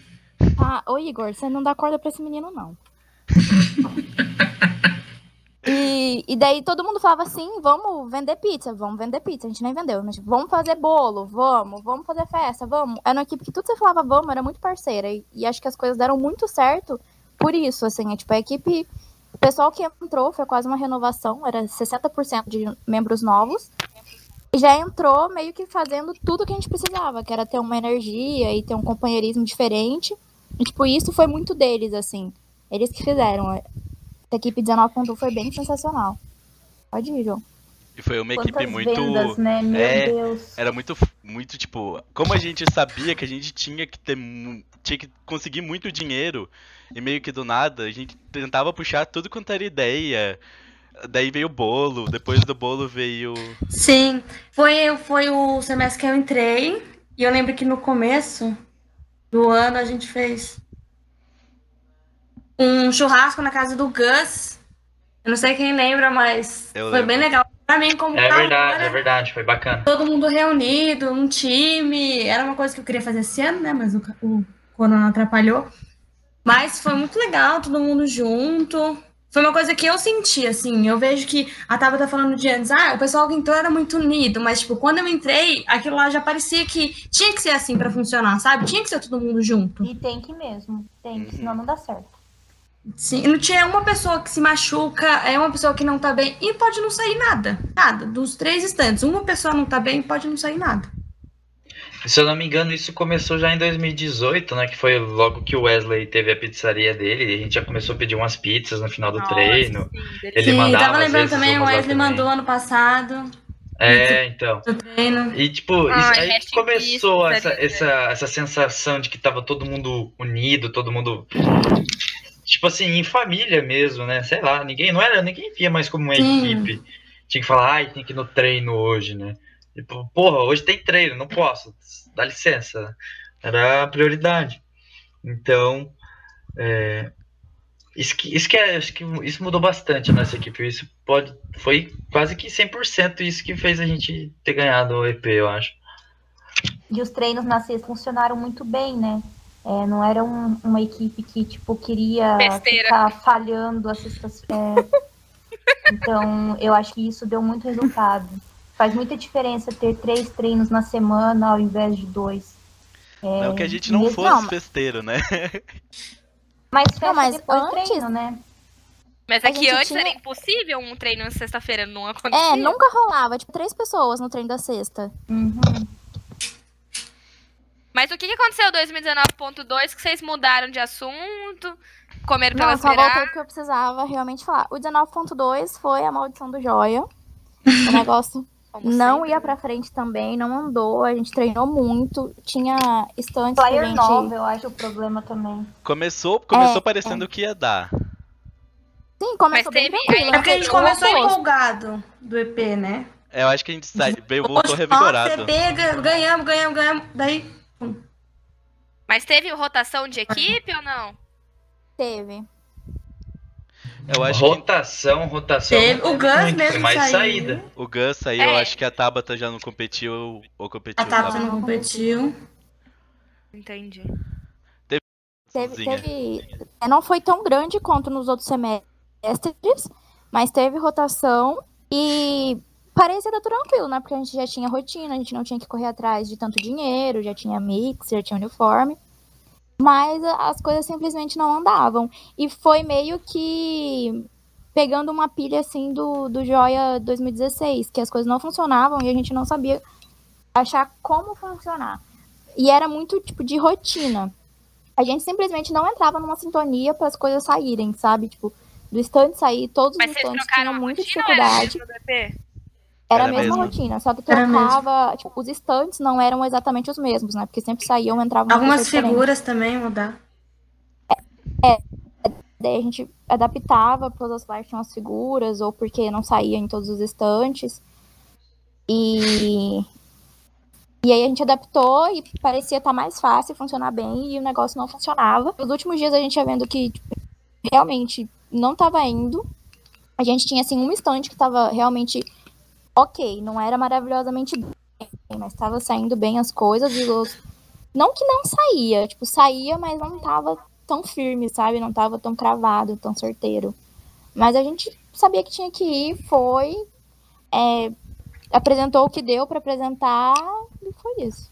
Só que eu acho que um grande problema também foi que hum, em 2019 um, ninguém sabia a rotina. O Thiago veio e passou a rotina para todo mundo. Todo mundo aprendeu a rotina juntos. E 2019 2 tinha quem já estava na equipe sabia a rotina, quem tinha acabado de entrar e não sabia nada, teve que engolir aquilo, aquela rotina. E aí eu acho que quem precisava aprender acabou não aprendendo co- como precisava, sabe? E daí por isso que te- teve essa. Não, não, não, não teve essa conexão da mesma forma que teve em 2019 um por causa disso. É, não teve. E eu acho que também foi meio que um... entrou na zona de conforto, sabe? Tipo, ai, a gente já sabe a rotina. Porque, Uhum. nossa, eu lembro que 19.1 a gente treinava igual uns condenados. E a gente saía feliz. Uhum. Ah, gente, mas quando acabar o corona, vai se repetir o 2019.1, certeza. Vai vir sangue A nos gente. olhos. Amém. Nossa, a gente Que já não assim aguenta mais sem treinar. A gente ia treinar no museu, a gente. No final a gente treinava todos os dias da semana, mesmo que não fosse um treino oficial, a gente sempre marcava, nem que fosse E os um estantes instante ou outro também, e ia né? treinar por fora. É, eu lembro que no, eu tava trabalhando, aí eu não podia ir do treino de sexta, então é, a gente sempre marcava no nosso estante um treino no, onde dava, né, no caso. Então a gente sempre ia na, no museu, ali naquele gramadão ali, é, onde, mas a gente ia mais em outro lugar. É, enfim, a gente treinava onde dava, né, cara? Então sempre partia da gente essa vontade de treinar. Nunca precisava alguém ficar cobrando e capitão mandando e aquilo. A equipe toda parecia que tava numa sintonia só para conseguir fazer aquilo. E não sei como é que foi isso, mas pelo que eu percebi, eu acho que 2019 2 perdeu um pouco isso, né? Essa, sei lá. Eu acho que 2019 2, pelo que eu me lembro de 2019 2, é não, o pessoal tentou, só que entraram muito na zona de conforto. E o que aconteceu? O pessoal que já tava na equipe, como tava na zona de conforto, meio que ficou tipo, OK. E o pessoal dos novos, como que eu posso dizer? Eu acho que foi diferente porque a energia toda da equipe tava diferente meio que todo mundo tava muito confiante e achava que não precisava treinar tanto. Eu acho que essa foi uma Eu visão minha. até pra gente poder pegar no tranco assim de treinar, porque 2019.1 a gente realmente treinava todos os dias. Agora no segundo, eu não lembro, eu lembro tipo dos treinos oficiais do nosso de segunda e quarta-feira, o pessoal faltava, sabe? Uhum. Porque já sabia a rotina, entende? Demorou muito. Pra o pessoal realmente Não, foi- acho que demorou um mês pra gente conseguir fazer um treino com todo mundo. Foi, foi uma coisa bem. Bem pesada. E. E uma coisa de 2019-2, assim, que. que eu nunca esqueço foi depois do desafio, a gente no busão, voltando pra UTF. Parecia, parecia que todo mundo tava num funeral. Porque. Sim. A gente tinha acabado de competir, tava todo mundo muito triste. A Lori tava. Eu acho que ela machucou o joelho, né? Se eu não me engano. Pra variar. Ah, A Lori sempre machuca. Aí, nossa, mas foi muito clima de funeral. Até no, no outro dia, na, na hora da premiação, uma coisa que ficou assim, marcada na, na minha cabeça desse 2019-2 foi isso. No outro dia na premiação, a gente indo lá. Mas nem, nem sempre de alto se vive. Vamos mudar um pouco de assunto agora que a gente já terminou essa cronologia. É, alguma das meninas, agora voltando para a parte técnica, pode explicar pra gente como que, que funciona uma equipe de tir? Quantas pessoas, como que consiste as pessoas, como são subdivididas? A gente já falou alguns termos, flyer, base, pode explicar pra gente como é que é? Pode. Nossa, eu, eu acho que isso a gente deveria ter falado bem antes para as pessoas entenderem melhor. Mas enfim. É, é igual no final do livro lá que tem aquele dicionáriozinho, sabe? Nos stories das Foxes, a gente postou Pessoal, algumas Eu vou figuras. atrapalhar vocês um pouquinho. Eu preciso ir pra cama, porque eu trabalho cedo. Então... Me despedir aí de vocês. Obrigado, viu? Foi muito gostoso conversar com a galera, relembrar aí os tempos. Espero que as Foxes continuem anos ainda pela frente. Só sucesso, né? Que essas histórias aí sejam só histórias do passado que não se repitam. Galera, boa noite pra vocês. Então, boa Obrigado. conversa aí pra quem. Obrigado pela Boa noite, participação, Raquel. Raquel. Boa noite.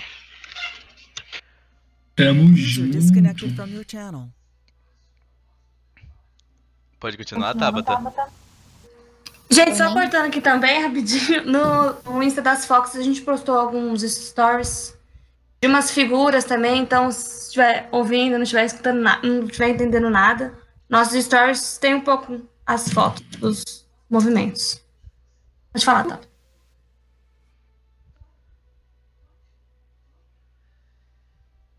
Tabata? Oi, tô aqui, tô esperando a Bia terminar. Enfim, é, bom, a gente tem as, as flyers, que são as mais conhecidas assim, são as meninas que sobem, e tem as bases, que são as pessoas que vão levantar elas, são as que ficam embaixo. É, nas bases, nossa, é muito difícil explicar sem uma imagem, mas, né, na base, a pessoa que fica atrás, que segura mais pela canela, a flyer, é o traseiro. E os dois que ficam do lado a gente chama de lateral. Só que tem uma posição. É do lado esquerdo ou direito, gente? O central. Eu acho que é do O esquerdo. central é esquerdo. Eu sou central, esquerdo. Então, do lado esquerdo fica o central, que em alguns movimentos ele vai ter uma pegada, ele tem uma função diferente. é, em movimentos com um pé. E tem o lateral, que é o que fica do lado direito. E daí, com com os movimentos em dois pés, os dois executam as, as atividades muito semelhantes. E quando são pés, o central geralmente tem um tom diferente. Um estante, esse con- conjunto de bases, mais a flyer é o estante. E aí a gente pode ter ou não uma frontal, que é uma, uma base que fica na frente. A frontal é, é uma base meio para ornamento, assim. Ela pode é, sair, dançar e voltar, que não vai ter problema. Geralmente ela faz coisas mais ornamentais para deixar o estante mais bonito, mais bonito. Mas ela não deixa de ajudar com força também. Ela tá ali para ter um suporte, um equilíbrio a mais para as outras bases. Mas é- o estante é basicamente isso. E, e a gente se divide bases, flyers e tem também os tumblers, que é quem sabe fazer mais as passadas de acrobacia, que é as estrelas, os rolamentos, os flicks.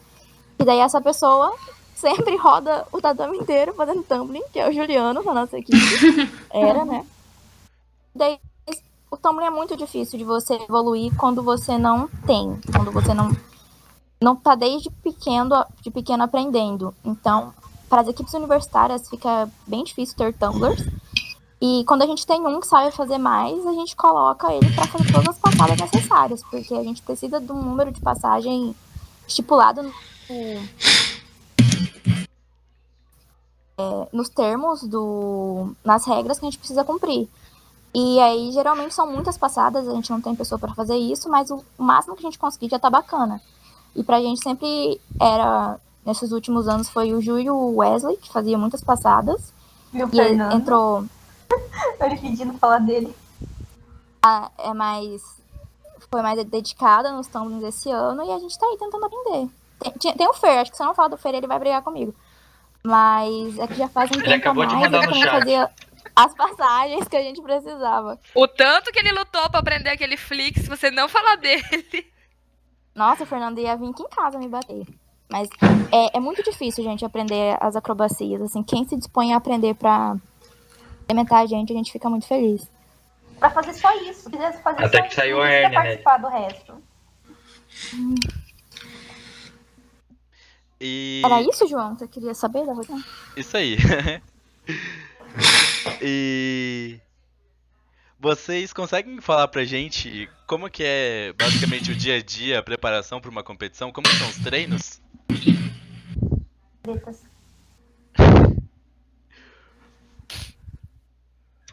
Ah, cara, treino é como a, a Tabata falou, a gente treina todas essas posições, né?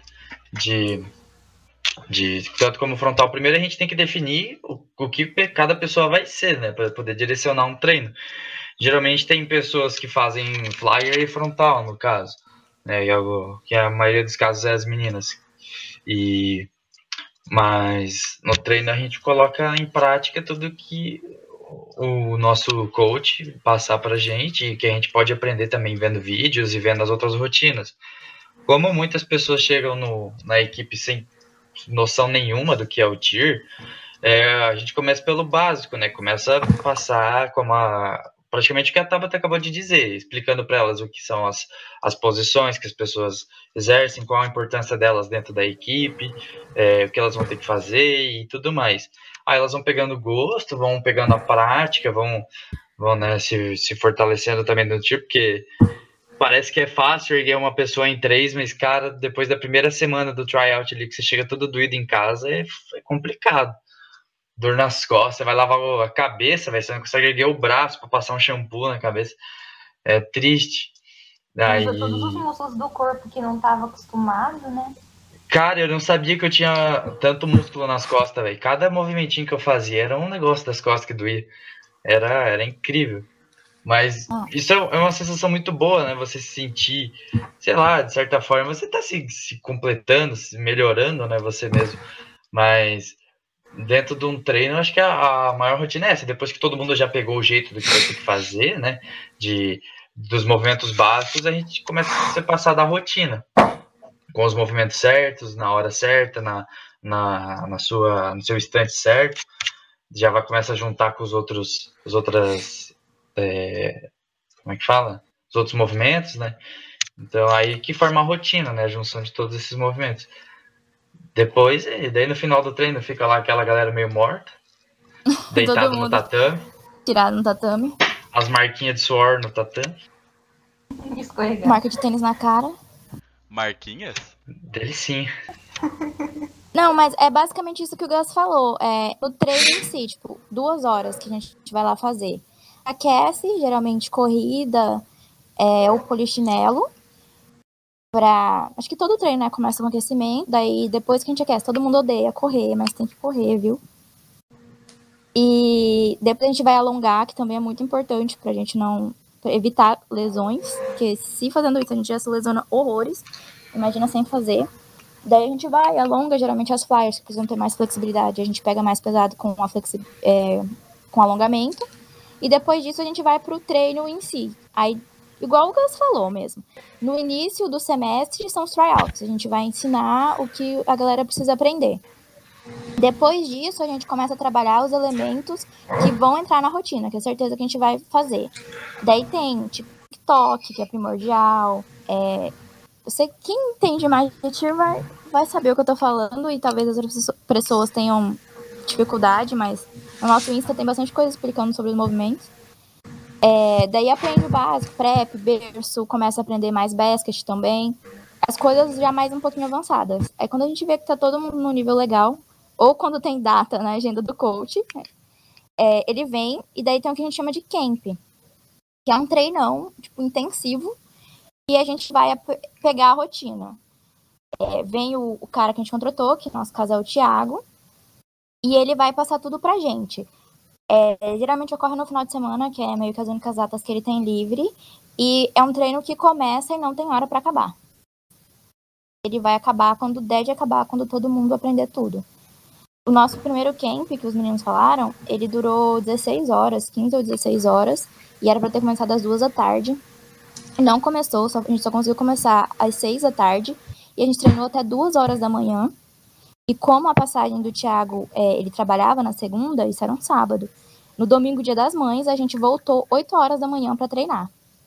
Então a gente dormiu, tipo, é, se dormiu, porque a gente volta muito dolorido, força muito os mú- músculos. E foram quase que as 15 horas seguidas de treino. E é muito pesado. A gente, a gente sempre tenta se organizar para o camp ser o mais leve possível, porque sempre vai ser muito pesado. Mas às vezes não acontece como a gente quer. E daí depois do camp, a gente pega treino de rotina.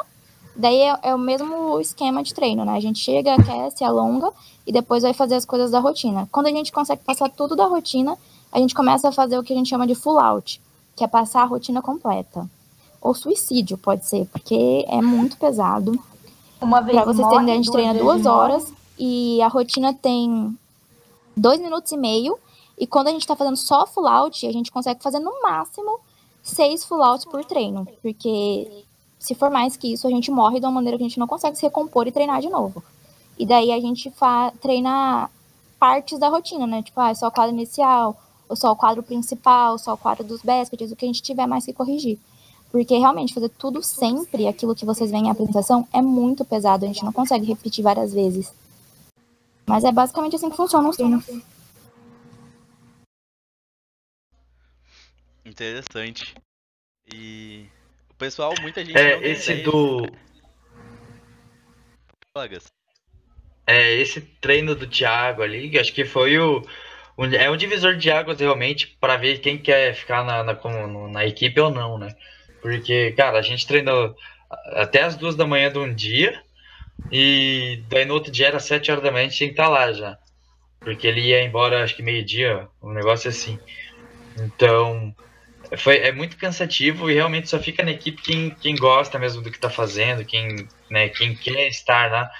E eu acho que isso é logo nos primeiros dias também, né, de, de treinamento ali, que a pessoa já sabe se vai querer ou não. Mas aquele, esse camp é, é total, assim, o divisor de águas, eu acho. Beginning.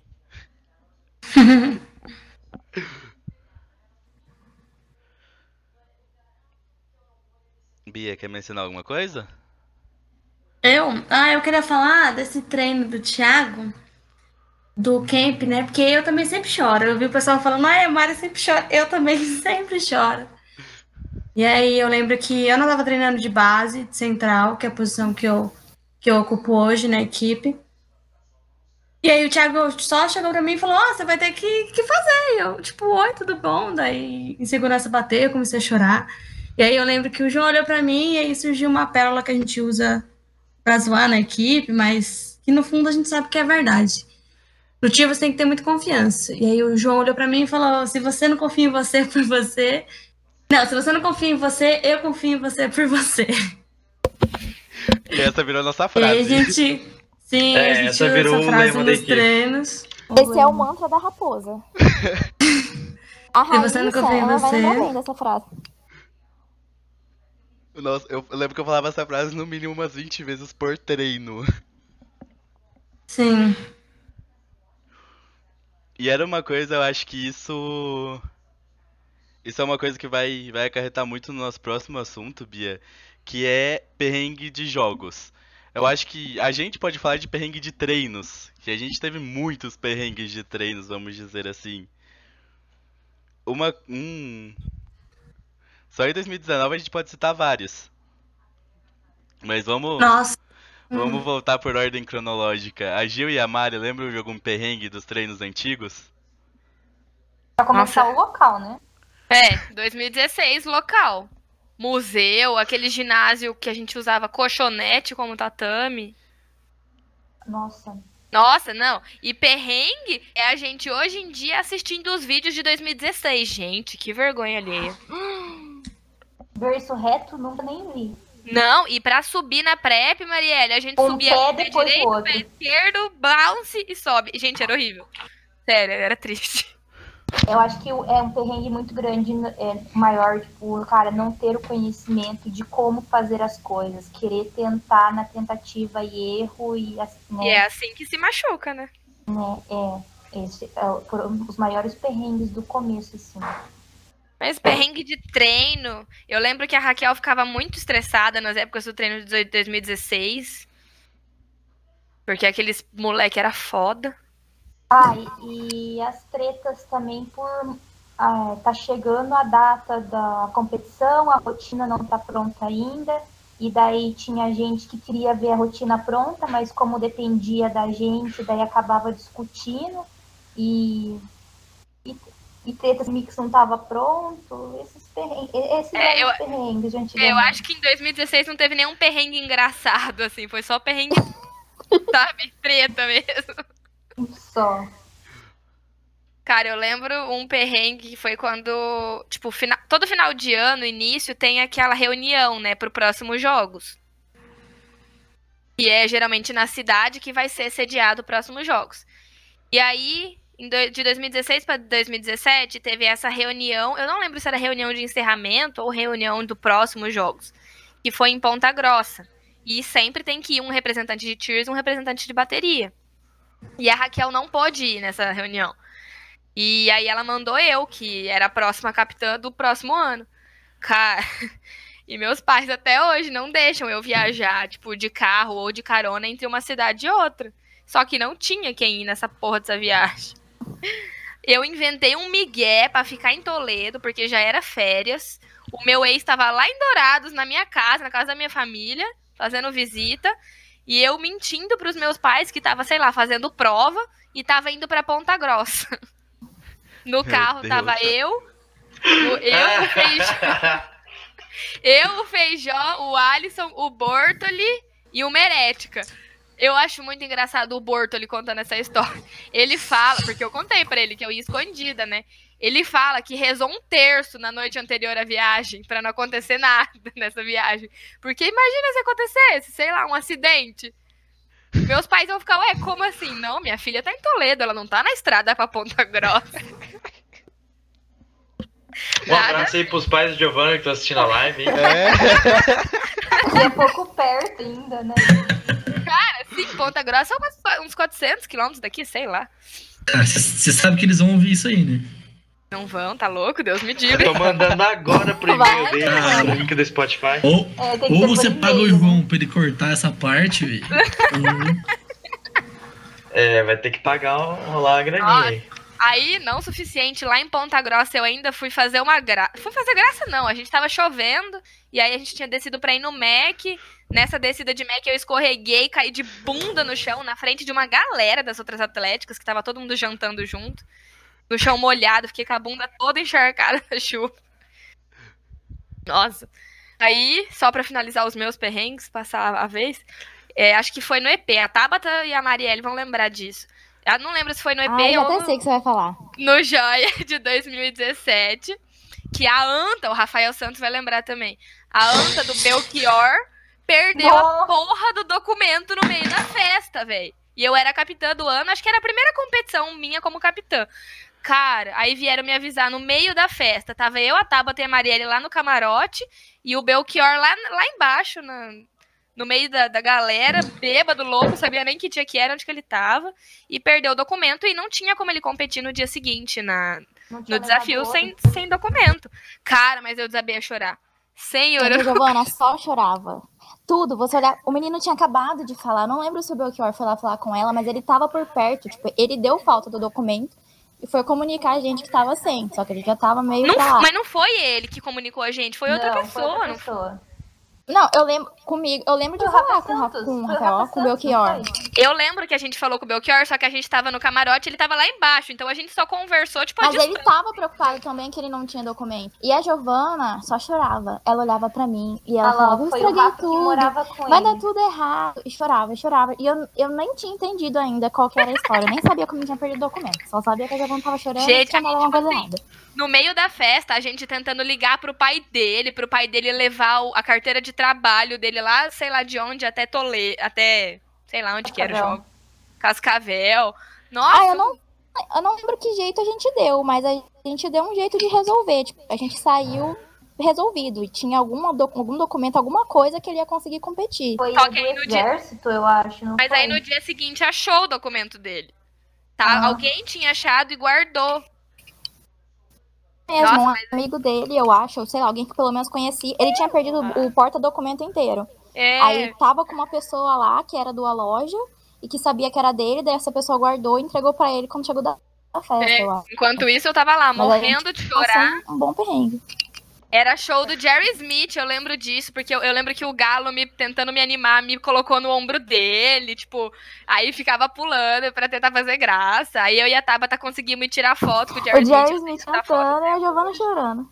Eu lá no ombro do Rafa, do, do Galo, Svaro, do Rafa Swarovski, pulando, eu chorando no ombro dele, olhando pro Jerry Smith. Grande Jerry Smith, aliás, um abraço aí pra ele que tá assistindo essa live aí. Ah, deve estar bastante. Não, não fala nem oi pros fãs, arrombado. Fala mal. Farpas.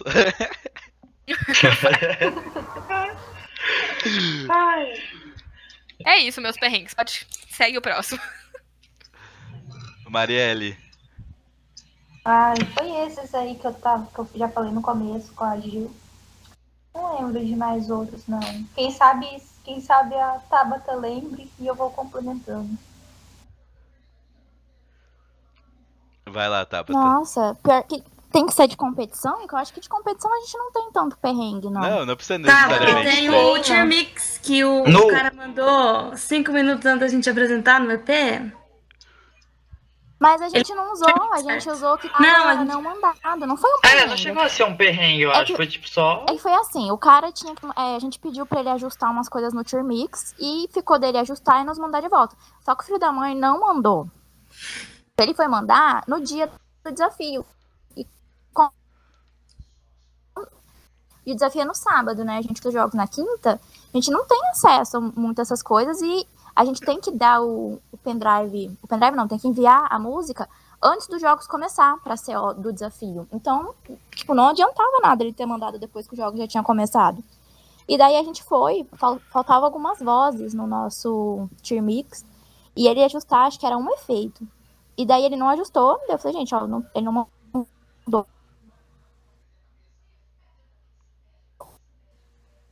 Deu uma Então travada aí, com- A gente foi descobrir, eu fui descobrir que ele tinha mandado no dia dado. Só que não adianta, Gus, a gente não pode entregar no dia, a gente entrega antes de começar os jogos. A gente entrega na quarta-feira. Sim, sim, eu entendi, eu sei E da- disso. E daí o cara mandou no dia, tipo, a gente ficou tudo puto, tá arrumado, mas agora não adianta, tipo, já foi, o que que tem que Eu fazer? acho que ela não Mas entendeu. perrengue de- É, ela não entendeu. Mas, enfim. É que a sua voz tá travando, Tabata. Aí você fala um Ah, pouco, aí para, aí você fala um pouco, aí para. Vixe, só Jesus na causa agora. Enfim, a gente entendeu, a gente É. entendeu. Mas eu acho que em 2018, no EP, é, alguém também perdeu a identidade, não foi? Não, não lembro. Não, não foi alguém Ah, que. Teve o perrengue do Wesley também, que nem matriculado na faculdade era e tava lá, pimpolho, indo susto. competir. E não, mas isso foi no Joia. Ah, sei lá que ano que foi. É, foi no Joia que. No Joia, foi no Joia 2018. Que, tipo, deu tudo errado. Aí a gente foi pra competir, aí, aí falaram, pô, ainda bem que não competimos. Ah, tá. Sim, aí que falaram que ainda bem que a gente não competiu porque a gente ia tomar punição, porque o Wesley não tava matriculado, era uns rolos. Que nem, nem ele sabia, que ele tinha trancado o curso, acho, negócio assim. Claro que ele, Ele- sabia. Ele só é burro, velho. É o Wesley. Eu acho Não, que ele não é tinha que se não achou- tocado. Ele não tinha se tocado que ia- o nome dele ia sair do, da relação, tá Eu ligado? acho que ele não sabia mesmo. É, então, exatamente. Aí ele só trancou e continuou na equipe. Ele achou que ele podia participar daqueles jogos ainda. Aí chegou lá na hora, ah, ele não tá aqui na lista. E Não, daí mas não foi, Foi bem até a sorte assim. que a gente não apresentou. É, é. Isso aí. É, foi o joia que a gente não competiu. Pois é, Foi. ia ter dado mais merda ainda, esse joia. É, então. Gus. Do... Mas eu lembro que em 2018 eu acho que alguém, cara, eu tenho quase certeza que alguém tinha perdido um documento, daí teve que usar a carteira de motorista, acho. Eu só não lembro, eu não, só não tenho com certeza, eu achei que alguém ia lembrar.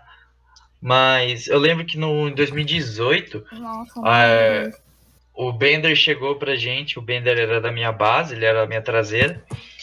Aí ele ele chegou e falou assim: Ó, eu tava jogando hand e machuquei meu punho. Então, talvez.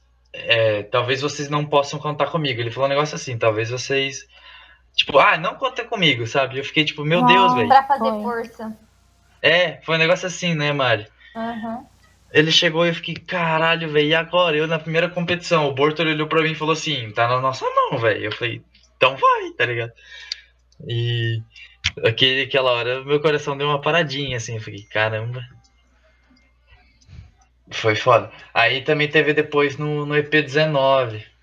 Acho que daí, ó, tava eu e o João, né? Eu, João e o Juliano. No, lá no alojamento, que daí a Raíssa falou que não ia competir um dia antes da competição. É, eu lembro, eu lembro. Que ela postou Lembro uma foto também, né? chorando no Insta, alguma coisa assim. Ela postou no Dix dela que ela não Nossa, ia esse dia eu participar. lembro, eu quis matar o João. João pouco, pouco ansioso, pouco desesperado. O João muito afobado, ele chegou no quarto chorando. Eu lembro que eu tava me arrumando pra ir pra festa. Não, tava arrumando os outros pra ir pra festa, que eu nem fui pra festa nesse dia. Era um dia antes do desafio. E daí o João falou. Gente, o João tava quase chorando. Ele falou assim pra mim: a Raíssa não vai competir. O que que a gente faz? Eu não sei o que fazer. E eu. E já tinha ouvido me falar isso. Acho que o Vitor e, e a Gisele tinham me falado, não lembro, mas eu já tinha ouvido o boato, só que eu não dei moral. Aí eu falei, João, ela falou isso com você? Ele, não, não sei, sei lá de onde você tinha ficado sabendo. Foi não sei o que, não sei o que. Eu falei, não, então fica tranquilo, que ela vai competir sim. Então ela não é doida. Aí só me fiz assim de plena, mas eu tava com o cu na mão. Aí não, não lembro, eu falei, não, não precisa ficar preocupado com isso. Se ela não veio falar com a gente, né, que eram os responsáveis pela equipe na época, é porque ela vai sim. Aí depois o. E o João tava dando chilique já, eu já tava puta com ele. Aí depois o João descobriu que ela tava, tipo, nervosa e daí falou que não queria competir e tal, mas ela foi, competiu, deu tudo certo. Mas a gente só Muito passou nervosa à toa mesmo. Não, é, foi só pra, só pra dar uma emoçãozinha ali no momento. Cara, daí a gente foi falar com ela, daí começou um chororô e. Nossa senhora. Foi, foi louco. Tadinha. Eu A, a que- Raíssa foi guerreira. Um grande perrengue de 2019 também foi foi o nosso estante, né, Bia? Que o nosso estante Foi. Nosso estante foi uma coisa muito vamos dizer assim que que a gente não esperava porque aconteceu o tryout. Aí depois, quando a gente vai começar a treinar a rotina, são separados os estantes que vão competir e tal. E, e eu lembro que daí a Bia tava no meu estante, só que a Bia era frontal do meu estante, não era, Bia? Era Sim, eu treinei assim. dois meses de- só de frontal. Eu acho que eu subi, tipo, no primeiro tryout, no primeiro instante que eu fiz. E aí depois eu fiquei só de frontal. Dois meses treinando de frontal. Até o camp. Aí chegou no camp o Thiago Nossa, eu lembro exatamente do Thiago falar: você precisa ser o que a equipe precisa. E eu, tipo, ai meu Deus do céu, eu vou tentar. E você chorou, Nossa, eu lembro, deu eu dó lembro da Bia. que você virava pra mim e falava assim, João, eu não consigo. Aí eu, Bia, você consegue, você tem que conseguir, a gente vai conseguir junto. Aí a Bia chorando, eu, eu tô quase chorando Nossa. junto, abraçando ela. Nossa, nossa, mas eu chorei muito, chorei muito. Mas deu tudo certo, eu sempre choro muito. Mas no final dá. Daí, tipo, Cara, mas também o Thiago falando é muito foda, né, velho? Mano, era E eu não conhecia o surreal. Thiago. Tipo, eu só tinha escutado todo mundo falar, sabe? Do jeito que ele era, como funcionava, que você não podia falar enquanto ele tava falando, que não podia fazer um treino folgado, tinha que ficar ali toda hora. Tipo, até pra correr, eu falei, tipo, meu Deus, eu não posso parar de correr agora na hora do aquecimento. Uma caloura perdida ali no meio. E foi. Porque faltava um mês, eu acho. Faltava um mês, um Faltava um mais. mês. E pegar a Porque rotina depois toda. do camp, quem ia ficar no meu lugar era o Lucas, lembra? Verdade. Você ia fazer o. Você tava fazendo o lugar do Lucas no camp. Sim, não estava dando certo. E aí eu lembro exatamente um mês antes, dia 20 de maio, o, o João falou pra mim, aquece que você vai ser base. Eu, tipo, quê? Eu aqueci, a gente começou a treinar, com a Cat a gente treinou duas semanas só, e ainda ela se machucou depois. Esse era, foi outro perrengue. Treinar com a Mari, a Mari foi como reserva para o Moarama, para poder disputar o EP. Porque, tipo, a gente foi subir um switch up com a Cat. E daí quando Não, a a gente foi subir um foi. lip com, com meio giro. Switch up? E aí no Não. meio giro, Ah, é não, um lip. Half up. Isso. A gente foi subir um half up com ela. Pra quem não sabe, half E up a gente vai subir. saiu. A gente sobe ela e ela dá meio giro pra subir. E quando a gente foi dar o meio giro, o, o pé dela veio e o corpo dela ficou. Agora eu entendi. Sim. E o joelho dela ainda bateu no meu piercing. E meu piercing sangrou, esmagou minha orelha. É por isso que não devemos treinar de piercing. Exatamente. Leve um rolinho de esparadrapo. Aí a gente chega, a gente tava, nosso instante era só os perrengue, que era a Bia começando, aí a Cat se machucou, aí a gente começou a treinar com a Mari de reserva, Sim. aí foi foi e dando o que deu. E eu acho que um grande perrengue meu desse 2019 também foi depois que a gente que a gente acabou a rotina. Que a gente acabou, a gente se apresentou. Eu, eu não sei o que que deu em Eu mim. lembro, lembrei agora. Eu não sei, Desabou o chororô. não sei o que deu em mim. Eu comecei a chorar, eu não parei de chorar.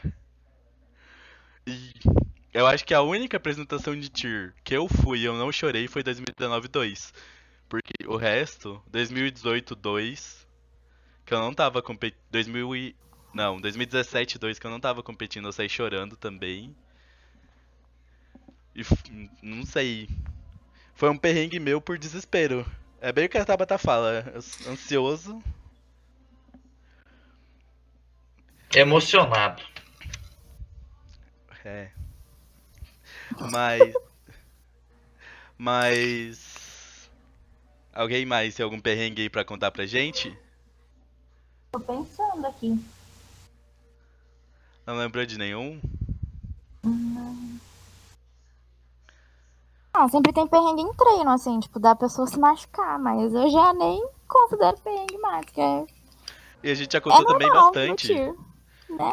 Porque sempre tem alguém se machucando, mas a gente se preocupa, óbvio, toma os devidos cuidados, mas é que tem muita gente se machucando.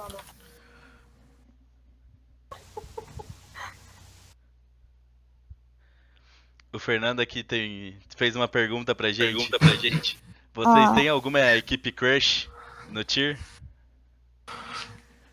Ah, eu sou puxa-saco. É Vikings. Ai, sempre, né? C7. Eu sou muito puxa-saco, todo mundo sabe, então.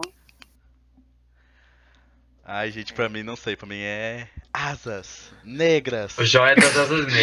Não, o João não é puxa-saco da equipe, ele é puxa-saco do Tier Mix. É diferente. É, também. Ah, mas de Tier Mix o João é o tal do viciado, né, cara? Porque eh, toda semana ele chega. Você já ouviu o Tier Mix da equipe tal lá dos Estados Unidos, do Caixa Prego, lá não sei da onde. Ah, mas é Mas o Tier. Mix dele tá lindo, não sei o que lá. Eu fiquei, véi, que eu vou procurar o Tier Mix dos malucos lá, não sei da onde. velho. Nossa, sim, velho. O João e a pira dele com o Tier Mix de qualquer O. João, ele, ele tem uma tara por Tier Mix. Até hoje. Eu durmo escutando tier mix. Olha só. Nossa, como que dorme escutando aquilo? Não, mas tem, tem as dorme? e, gente, Fazendo tem um... Eu peguei um crush nas Diablesas no... No EP 2018, que foi aqui em Toledo, né? E que foi até que o Gus citou que tava muito lotado. Gente, foi o, o melhor desafio, assim, da minha vida. Foi surreal. Porque acho que a gente nunca teve tanto público num desafio de tir. E foi um Ah, ano que... o- 2016 em Maringá teve bastante também. Foi. Ah, que eu não tava, né? Mas enfim. tipo, tinha muita gente e o nível das equipes estava muito bom. Acho que foi um dos primeiros anos, assim, que tinha um, um nível realmente bem profissional nas equipes. E A apresentação das Diablezas naquele ano foi impecável. Não teve Foi, como, não tem como pôr um defeito. Você, digita lá no, no Google, no YouTube, Diablezas EP 2018. Não tem como pôr um defeito naquela rotina. E eu lembro que eu tava, eu acho que eu tenho uns stories, assim. A, a galera foi a loucura, tipo, a galera do que tava assistindo, tipo, gente que às vezes nem entendia, que eu lembro que tinha bastante professor aqui da UTF assistindo, e foi uma apresentação tão, tão cheia de energia e tão perfeita que todo mundo na arquibancada ficou louco. Tipo, no final, quando acabou a apresentação, estavam todos os cheerleaders que ficam na quadra assistindo enlouquecidos com o que tinha acontecido, tava todo mundo na arquibancada enlouquecido com o que tinha acontecido e gritando e aplaudindo de pé. Quando eu vi aquilo, eu falei, nossa, tipo, é isso que eu quero um dia que as Foxes façam, sabe? E foi icônico, assim. Eu tenho um crush imenso nessa apresentação.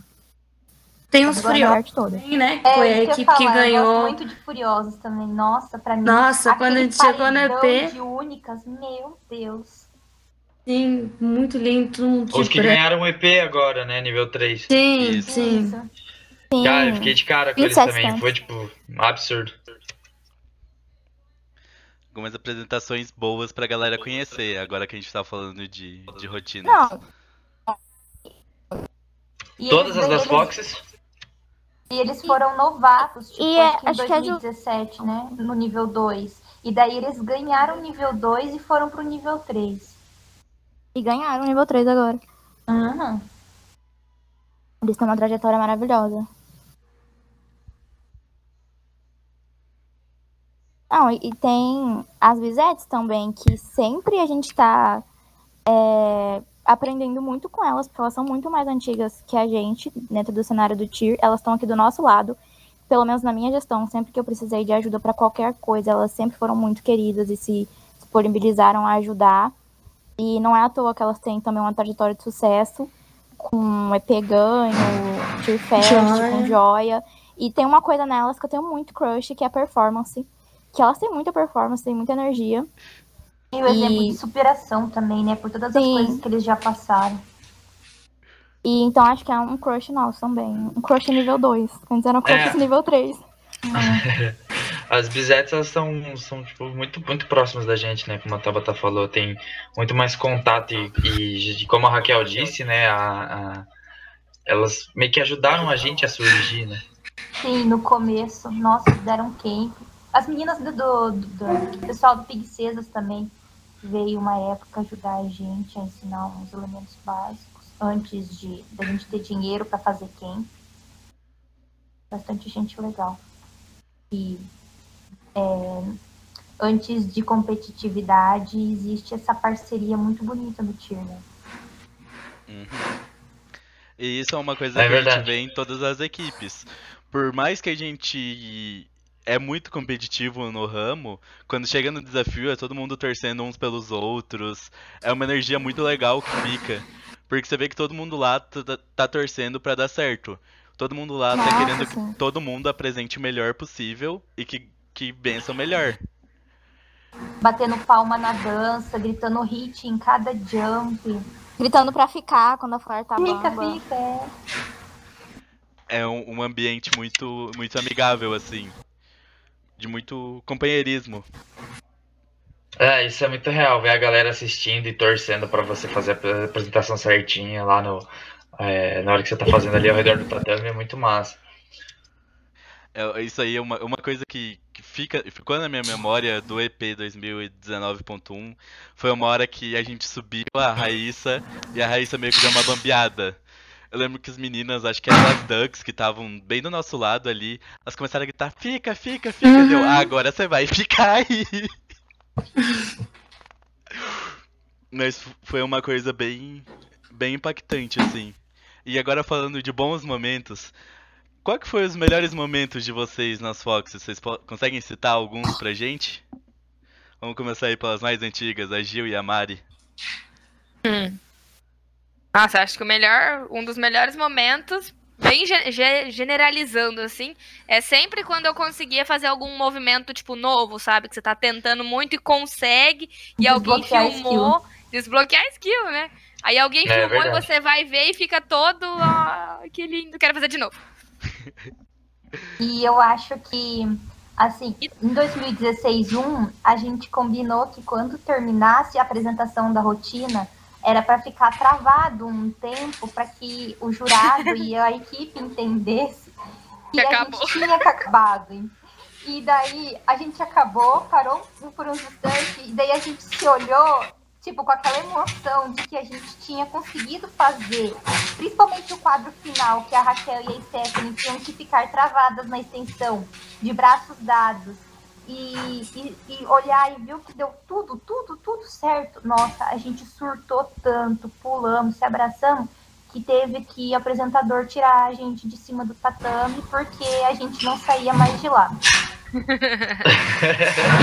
Meu, e pra você Que ver, né? Na época de 2016.1, tipo, o movimento difícil era ficar na extensão durinha, a Raquel e a Stephanie. E nossa, eu lembro que a gente lutou muito pra isso acontecer. E quando as duas subiam e ficavam na extensão de braços dados, era uma festa. Porque, nossa, era muito difícil. Uhum. A pirâmide rodando. Com a musiquinha do Mario. Adorei. E aí, Tabata? Nossa, não, não sei definir, acho que nenhum tão. Bom, teve, teve o mais clichê, que foi quando a gente ganhou, que foi muito surpresa. Eu sou uma pessoa que eu. Eu digo pé no chão, mas é real que eu sou bem negativa e eu nunca fico crendo assim no melhor, eu sou sempre espero o melhor e esteja preparada pro pior. E daí todo, eu lembro que a gente saiu da apresentação do desafio e todos os diretores tipo, me paravam e perguntavam, nossa, e aí, foi o desafio? Como que vocês foram? E eu, tipo, não, a gente foi ok. A gente foi bem, a gente foi bem. E daí, tipo, pra mim a gente tinha ido bem. E eu já tinha até, acho que todo mundo nesse último desafio tinha meio que achava quem ia ganhar. E, e daí quando a gente que chegou o dia que foram anunciar e tal, e daí me contaram um pouco antes da gente descer pro, pra premiação. E eu fiquei tipo, não, estão zoando comigo. De verdade, Mas eu não não botei fé. ter contado. E daí. Não, mas a gente geralmente, tipo, da CO, quando a gente sabe, quando é uma pessoa querida, quando a gente sabe que a pessoa é muito nervosa, a gente conta. E, e daí a. E daí, só que eu- a pessoa falou rindo e saiu, tipo, foi resolver as coisas. E daí eu fiquei, tipo, não, estão brincando comigo, eu não entendi certo. Enfim, tanto é que eu não contei pra ninguém, não falei pra ninguém. E daí foram anunciando, foram anunciando, e o meu maior objetivo era a gente sair de quarto, era pegar pódio, porque a gente vinha de dois EPs ficando em quarto lugar, e eu já não queria mais quarto, acho que a gente ficasse em quinto, eu tava mais feliz.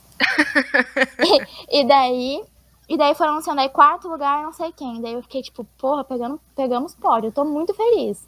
E pensando, tipo, será que a gente ganhou mesmo? Daí eu lembro que alguém veio me abraçar, não sei, eu sei que o Alton veio me abraçar e ele falou, tipo, é de vocês, vocês ganharam. E daí eu fiquei, tipo, nossa, será? E fiquei quieta, só olhando. E ele olhava pra minha cara e dava risada.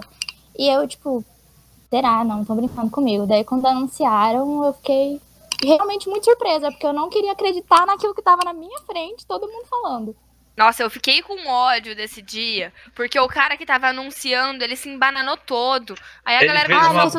bananagem, velho. Nem eu que tava lá entendi. Eu fiquei, meu, e aí, ganhamos ou não ganhamos, caralho? Daí a galera saiu Gente, correndo e a outra equipe ficou. Eu fiquei, meu Deus. Eu não Porque entendi. sempre anunciam depois do terceiro o primeiro lugar, né? E ele não fez isso. Ele queria anunciar o segundo, tipo.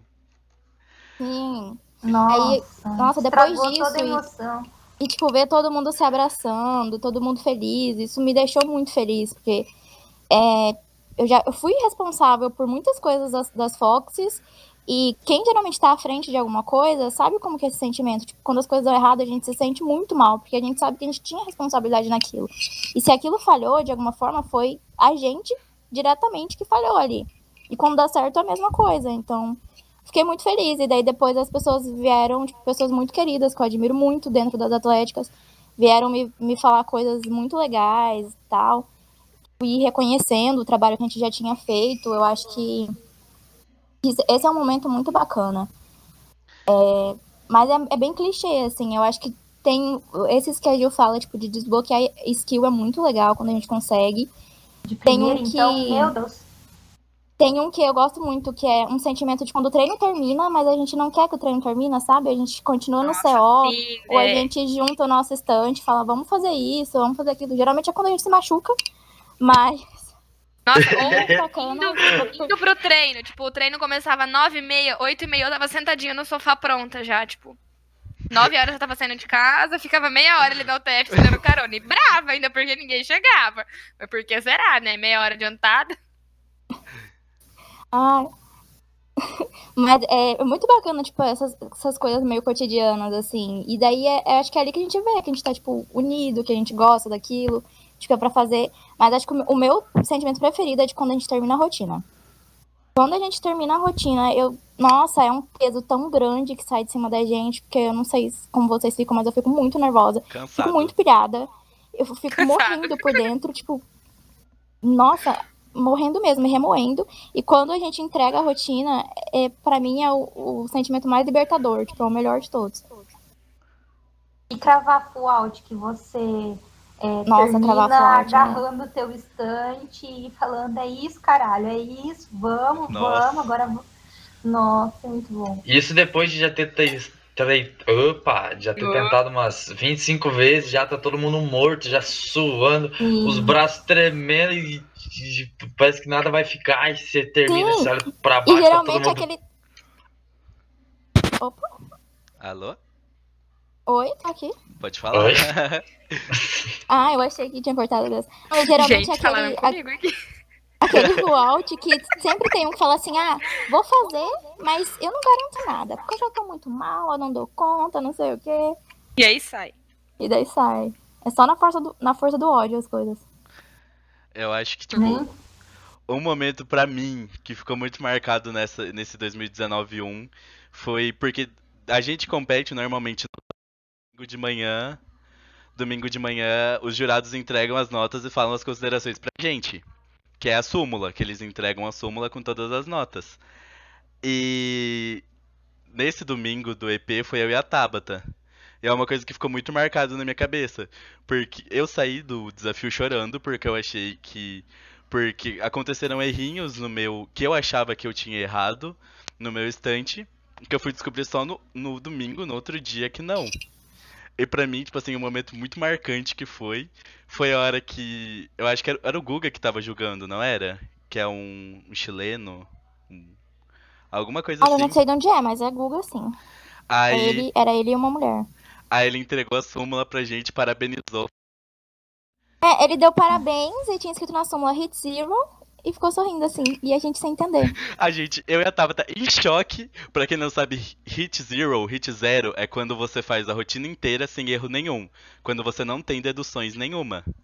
E a hora que ele entregou, ele começou a sorrir, ele falou que era eu não sabia o que fazer. Eu, co- eu comecei, eu me emocionei, eu comecei a chorar olhando pra ele.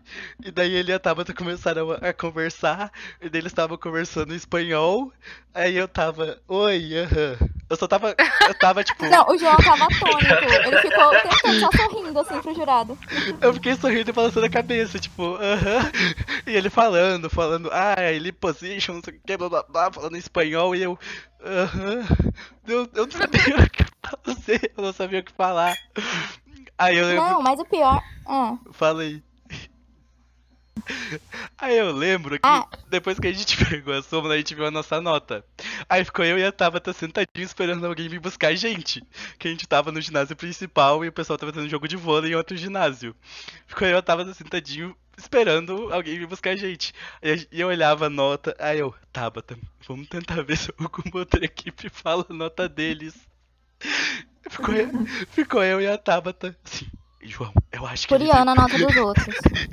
João, eu ouvi, eu acho que era 90.2 90.1 e a nossa nota era 90.6. E a gente não sabia se era 90 pon- 91 ou 90.1. Aí ficou eu e a Tabata sentado. Tabata, eu acho que é 90.1. E a gente ficava assim, meu Deus. Nessa hora que ele, que ele entregou a folha e falou pra gente que era Hit Zero, eu fiquei tipo, mano. Eu, eu tô tremendo agora de lembrar. Porque era uma coisa assim. Que era o que. O que eu. Meu objetivo pra essa rotina era a gente terminar sem nenhuma dedução. É a hora que a gente entrou, que é uma cena muito marcante, que a gente pegou e todo mundo ficou em círculo, todo mundo ajoelhado da equipe enquanto eles estavam falando. E eu olhava pro lado e tava todo mundo, tipo, chorando, muito feliz. Eu via todo mundo da equipe muito feliz. Aí, uma, uma hora muito marcante que eu olhei pro Lautes, o Lautes falou a mesma coisa que ele falou pra Tabata. O Lautes virou pra mim e falou assim, mano, vocês ganharam. E ele começou a rir. A hora que ele falou que vocês ganharam, eu olhei pra nossa torcida e elas, eles estavam todo mundo com balão. Aí eu, gente, o que que tá acontecendo? Aí eu olhei Todo pro... mundo sabia, menos a gente. Aí eu olhei pro Vitor, o Vitor tava chorando, eu olhei pra Bia, a Bia tava chorando, todo mundo tava chorando, eu comecei a chorar também. Ai, nossa, foi uma coisa. E daí a hora que eles falaram que a gente ganhou foi. Eu, eu acho que eu entrei em êxtase ali naquela hora e eu. Aí eu só fui. Mas se combinaram, quando anunciar que a gente ganhou, vai pro, gira pro lado esquerdo. Todo mundo tava, tipo, é, com as mãos dadas assim na- nas costas, né? Tipo, sei lá, não sei explicar. Todo mundo tava cru- com os braços cruzados assim. Aí falaram assim, quando a gente ganhar, porque já tinha saído do segundo lugar, né? Então só tinha jeito. Aí, sabe, quando falaram o nosso nome, vocês pulam pro lado esquerdo. Aí, beleza. Aí, vai, Foxes, aí todo mundo começou a pular pro lado esquerdo, porque, tipo, meu Deus, porque nós estamos pulando, vamos correr, velho. Foda-se. Mas tá, beleza. Foi, foi- eu não entendi muito, mas foi, foi muito massa essa hora Nossa, mesmo. e eu lembro falou. que nesse EP 2019, a gente ia ganhar as coisas do banner. E a munhequeira que deu um- os rolinhos depois. É, né? O banner é de uma. Tipo, quem ganha competições nos Estados Unidos, os mundiais, eles também ganham o banner. E aí o EP também fez. Aí o ganhador ganhava o banner lá, Champion 19, EP. E eu cismei com esse banner, que eu queria esse banner. Eu falava desse banner todo A gente treino. ficava falando no treino. Banner. Eu lembro que todo mundo. quando A a Bia gente só falava do banner. Eu abracei aquele banner, tipo, eu não queria largar. Em todas as fotos, eu aparecia agarrada naquele banner. é verdade. E eu lembro que no É After verdade. Movie também apareceu chorando. Enquanto eu abraçava, alguém chegou pra mim. Eu tava muito emocionada, não lembro quem era, mas um cara tava filmando. E aí ele olhava pra minha cara e ele ria, e ele falava: chora, chora. Eu acho que ele queria aquela parte do After Movie. E ele chora. E eu chorava, abraçada no banner, porque.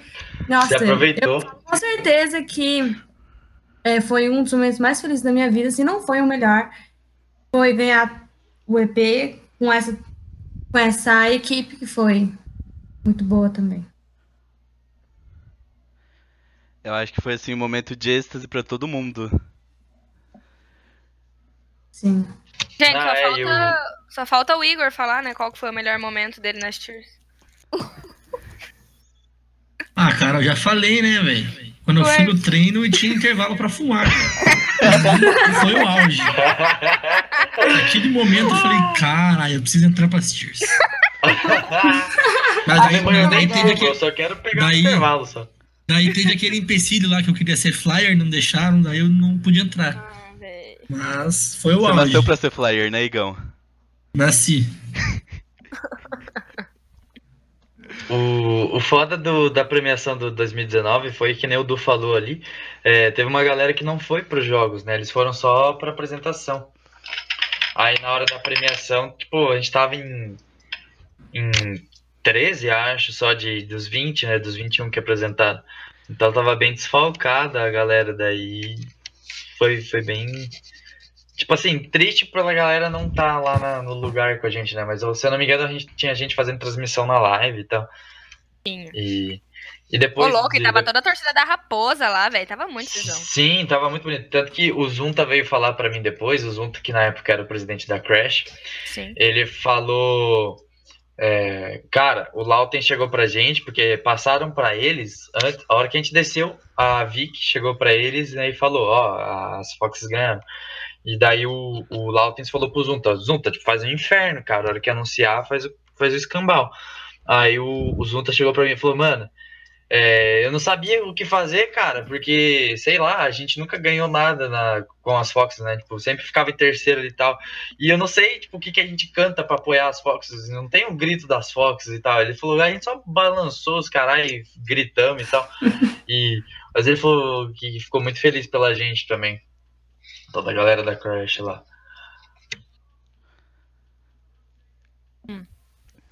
Eu acho que. É um sentimento que todo mundo, até. Eu lembro. eu Acho que a Giovana tava lá. eu Acho que quando eu saí do- de dentro da quadra, a Giovana veio e me abraçou. Eu lembro disso, que ela tava chorando. Ela, parabéns. Eu, eu não sabia o que falar pra ela.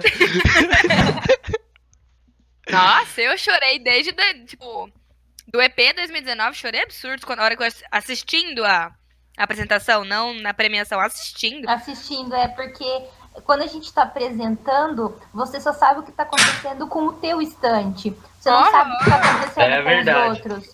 E, cara, eu tá- fiquei lá na frente tirando foto, mano. No, mais pro final, eu só tremia. Eu não conseguia, eu não conseguia mais tirar foto nenhuma. Eu só E tipo, você, chorava. você nem sabe por que você tá chorando, se é, sei lá, se é de alegria, se é porque você queria estar lá, você só tá chorando, Só tá entendeu? chorando. Sua equipe tá lá apresentando e você tá chorando. É as duas coisas que importam naquele momento. O, que nem a Mari falou, cara, se tu cravou, você nem sabe o que você faz, porque uh, parece que os dois minutos e meio que passaram da apresentação, eles simplesmente são deletados da sua memória. Sim, E você, você fica, não tipo, lembra. É E incrível. agora? Eu cravei, eu errei, o que, que eu fiz de errado, o que, que eu fiz de certo, e É você não sabe como é que os outros instantes foram. Eu só lembro que em 2019 acabou, a Lorelai caiu, começou a chorar com dor no pé.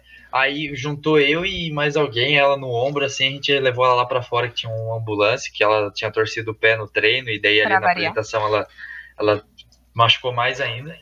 E daí é, chegou no final da apresentação, a gente levou ela correndo e, e, tipo, voltamos todo mundo feliz, chorando, e aquele sentimento de, meu Deus, deu certo, não deu, e, e deu pra caralho, e foi isso.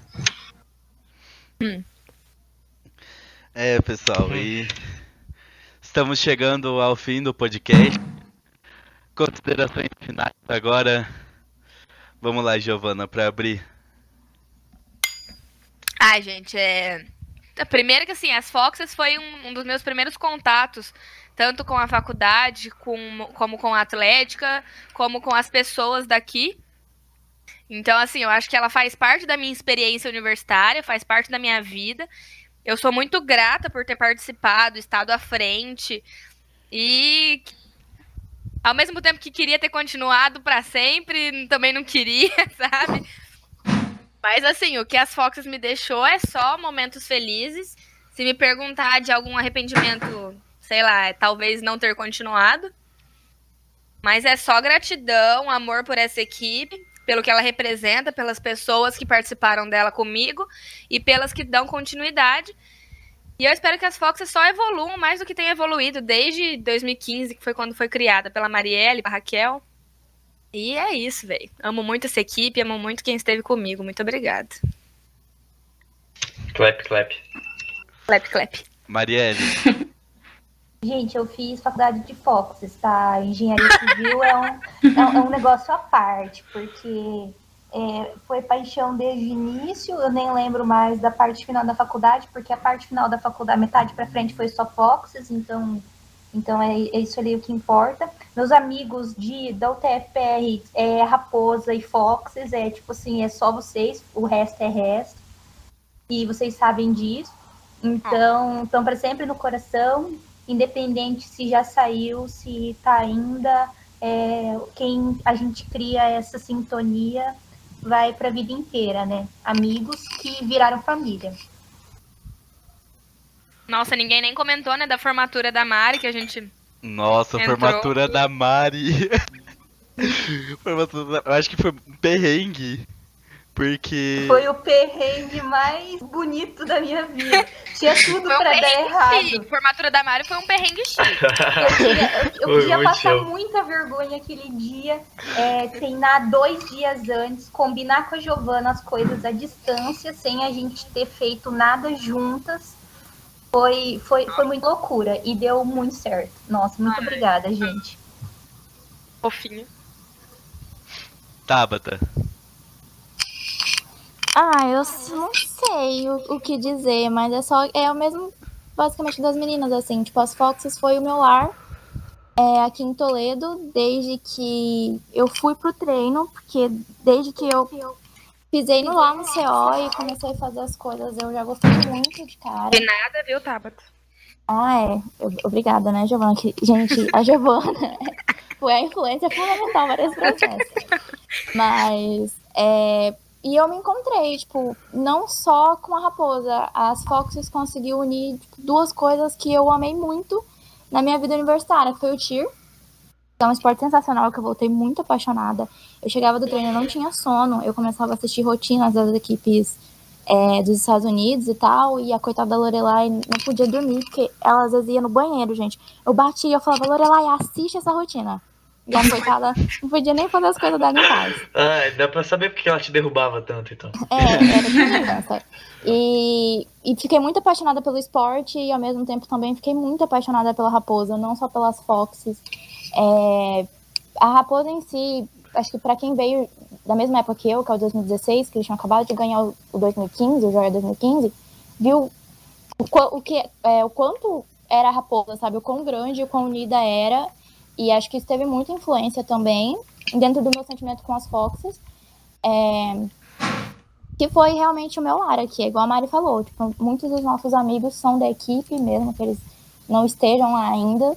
É, a gente convive, acho que o pessoal da bateria chegou a comentar isso, assim, que a gente convive muito, a gente passa muito tempo junto. É, os treinos é, no final vão ficando muito longos, vão ficando mais frequentes, e às vezes a gente convive com pessoas que a gente nem imaginava que um dia iria conviver, e a gente É consegue verdade. conviver bem, esse que é o bacana, e é, é, é uma experiência muito boa, assim, tanto de pessoal, de eu ter realmente gostado, quanto é, profissional também, porque a gente aprende a lidar com as pessoas, principalmente quando você pega algum cargo, sabe? Que você tem que aprender a fazer gestão de pessoas ou gestão de recursos, e isso é muito bom, a gente aprende muito. Coloca no É, currículo. É, é, sei lá, diretor de atlética. E, mas realmente tem um peso muito grande pro nosso aprendizado, é muito bacana. E eu só queria dizer assim, pra quem tá ouvindo se interessar e ir nos treinos. A gente falou de coisas muito ruins, do tipo lesões e acidentes, mas não acontecem sempre, é frequente. Mas Só não às sempre. vezes. É, mas tá tudo bem. A gente mora perto do UPA e a gente sempre socorre as pessoas e fica todo mundo bem.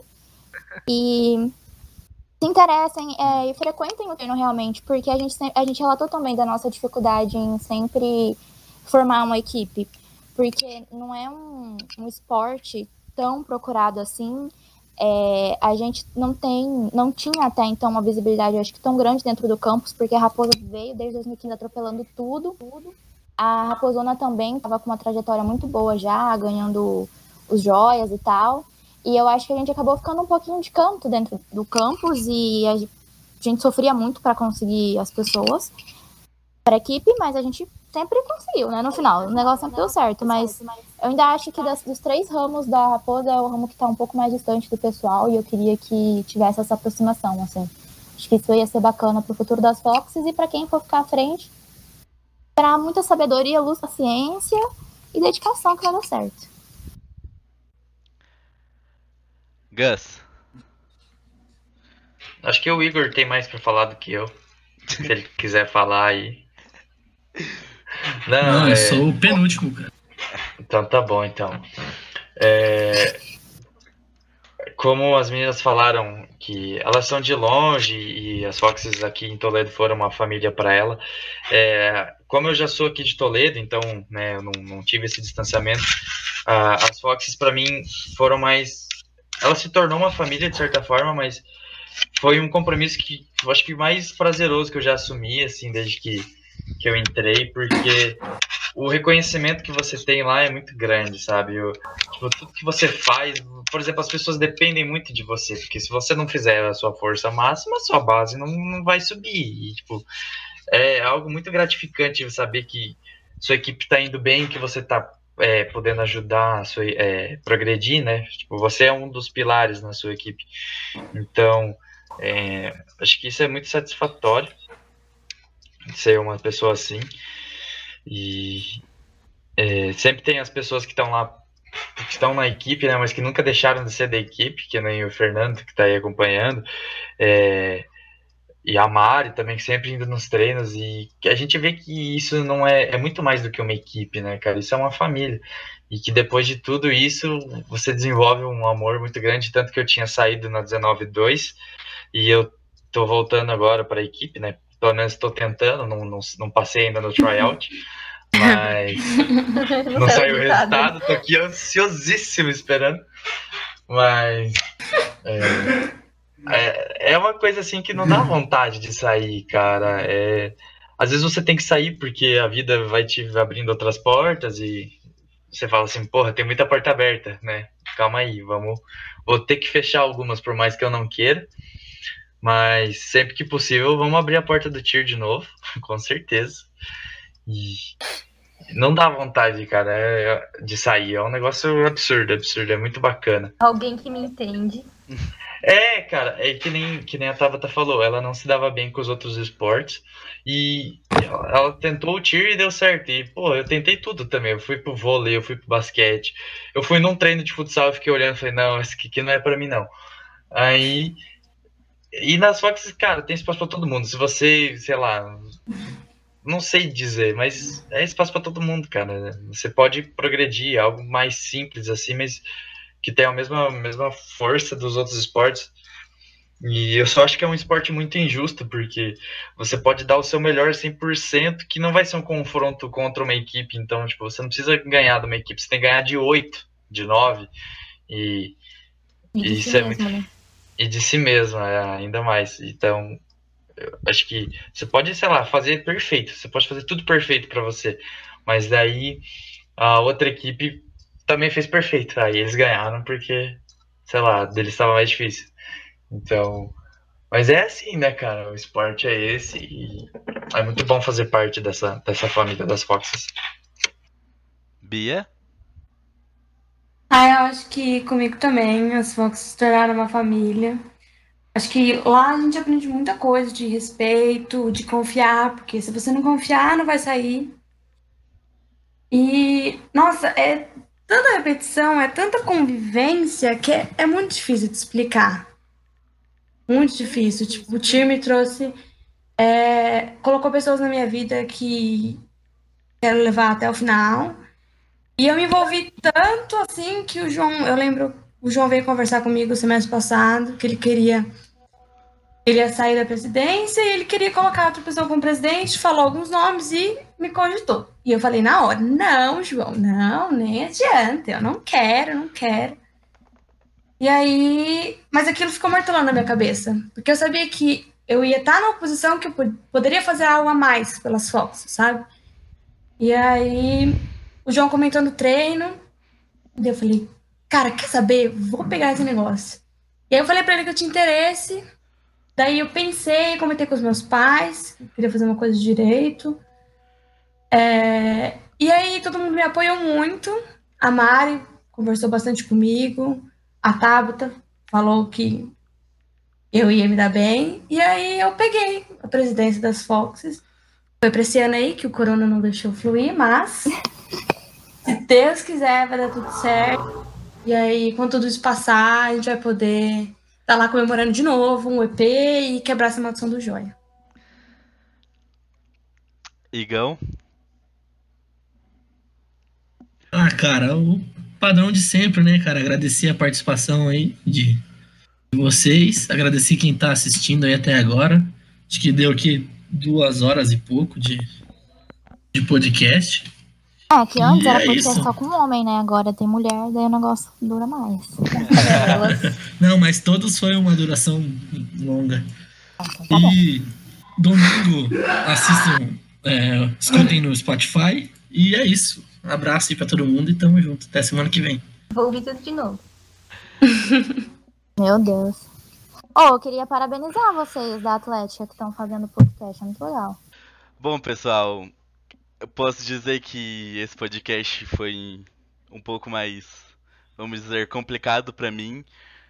Por ser uma paixão minha, eu entrei na Raposa pelas Foxes. Esse semestre apareceram outras coisas que infelizmente eu tive que, que largar. Isso. Mas as Foxes sempre vão ser minha equipe, sempre vão estar junto comigo. E é isso. Escutem a gente no, no Spotify. Domingo estaremos online. E um abraço pra todo mundo. Cinco, cinco, seis. 5, 6, 7, 8, A vida me ensinou a nunca desistir, nem ganhar nem perder, mas procurar evoluir. Podem me tirar tudo que tenho, só não podem me tirar as coisas boas que eu já fiz pra quem eu amo. Eu sou feliz e canto, o universo é uma canção e eu vou que vou. História, nossas histórias, dias de luta, dias de glória.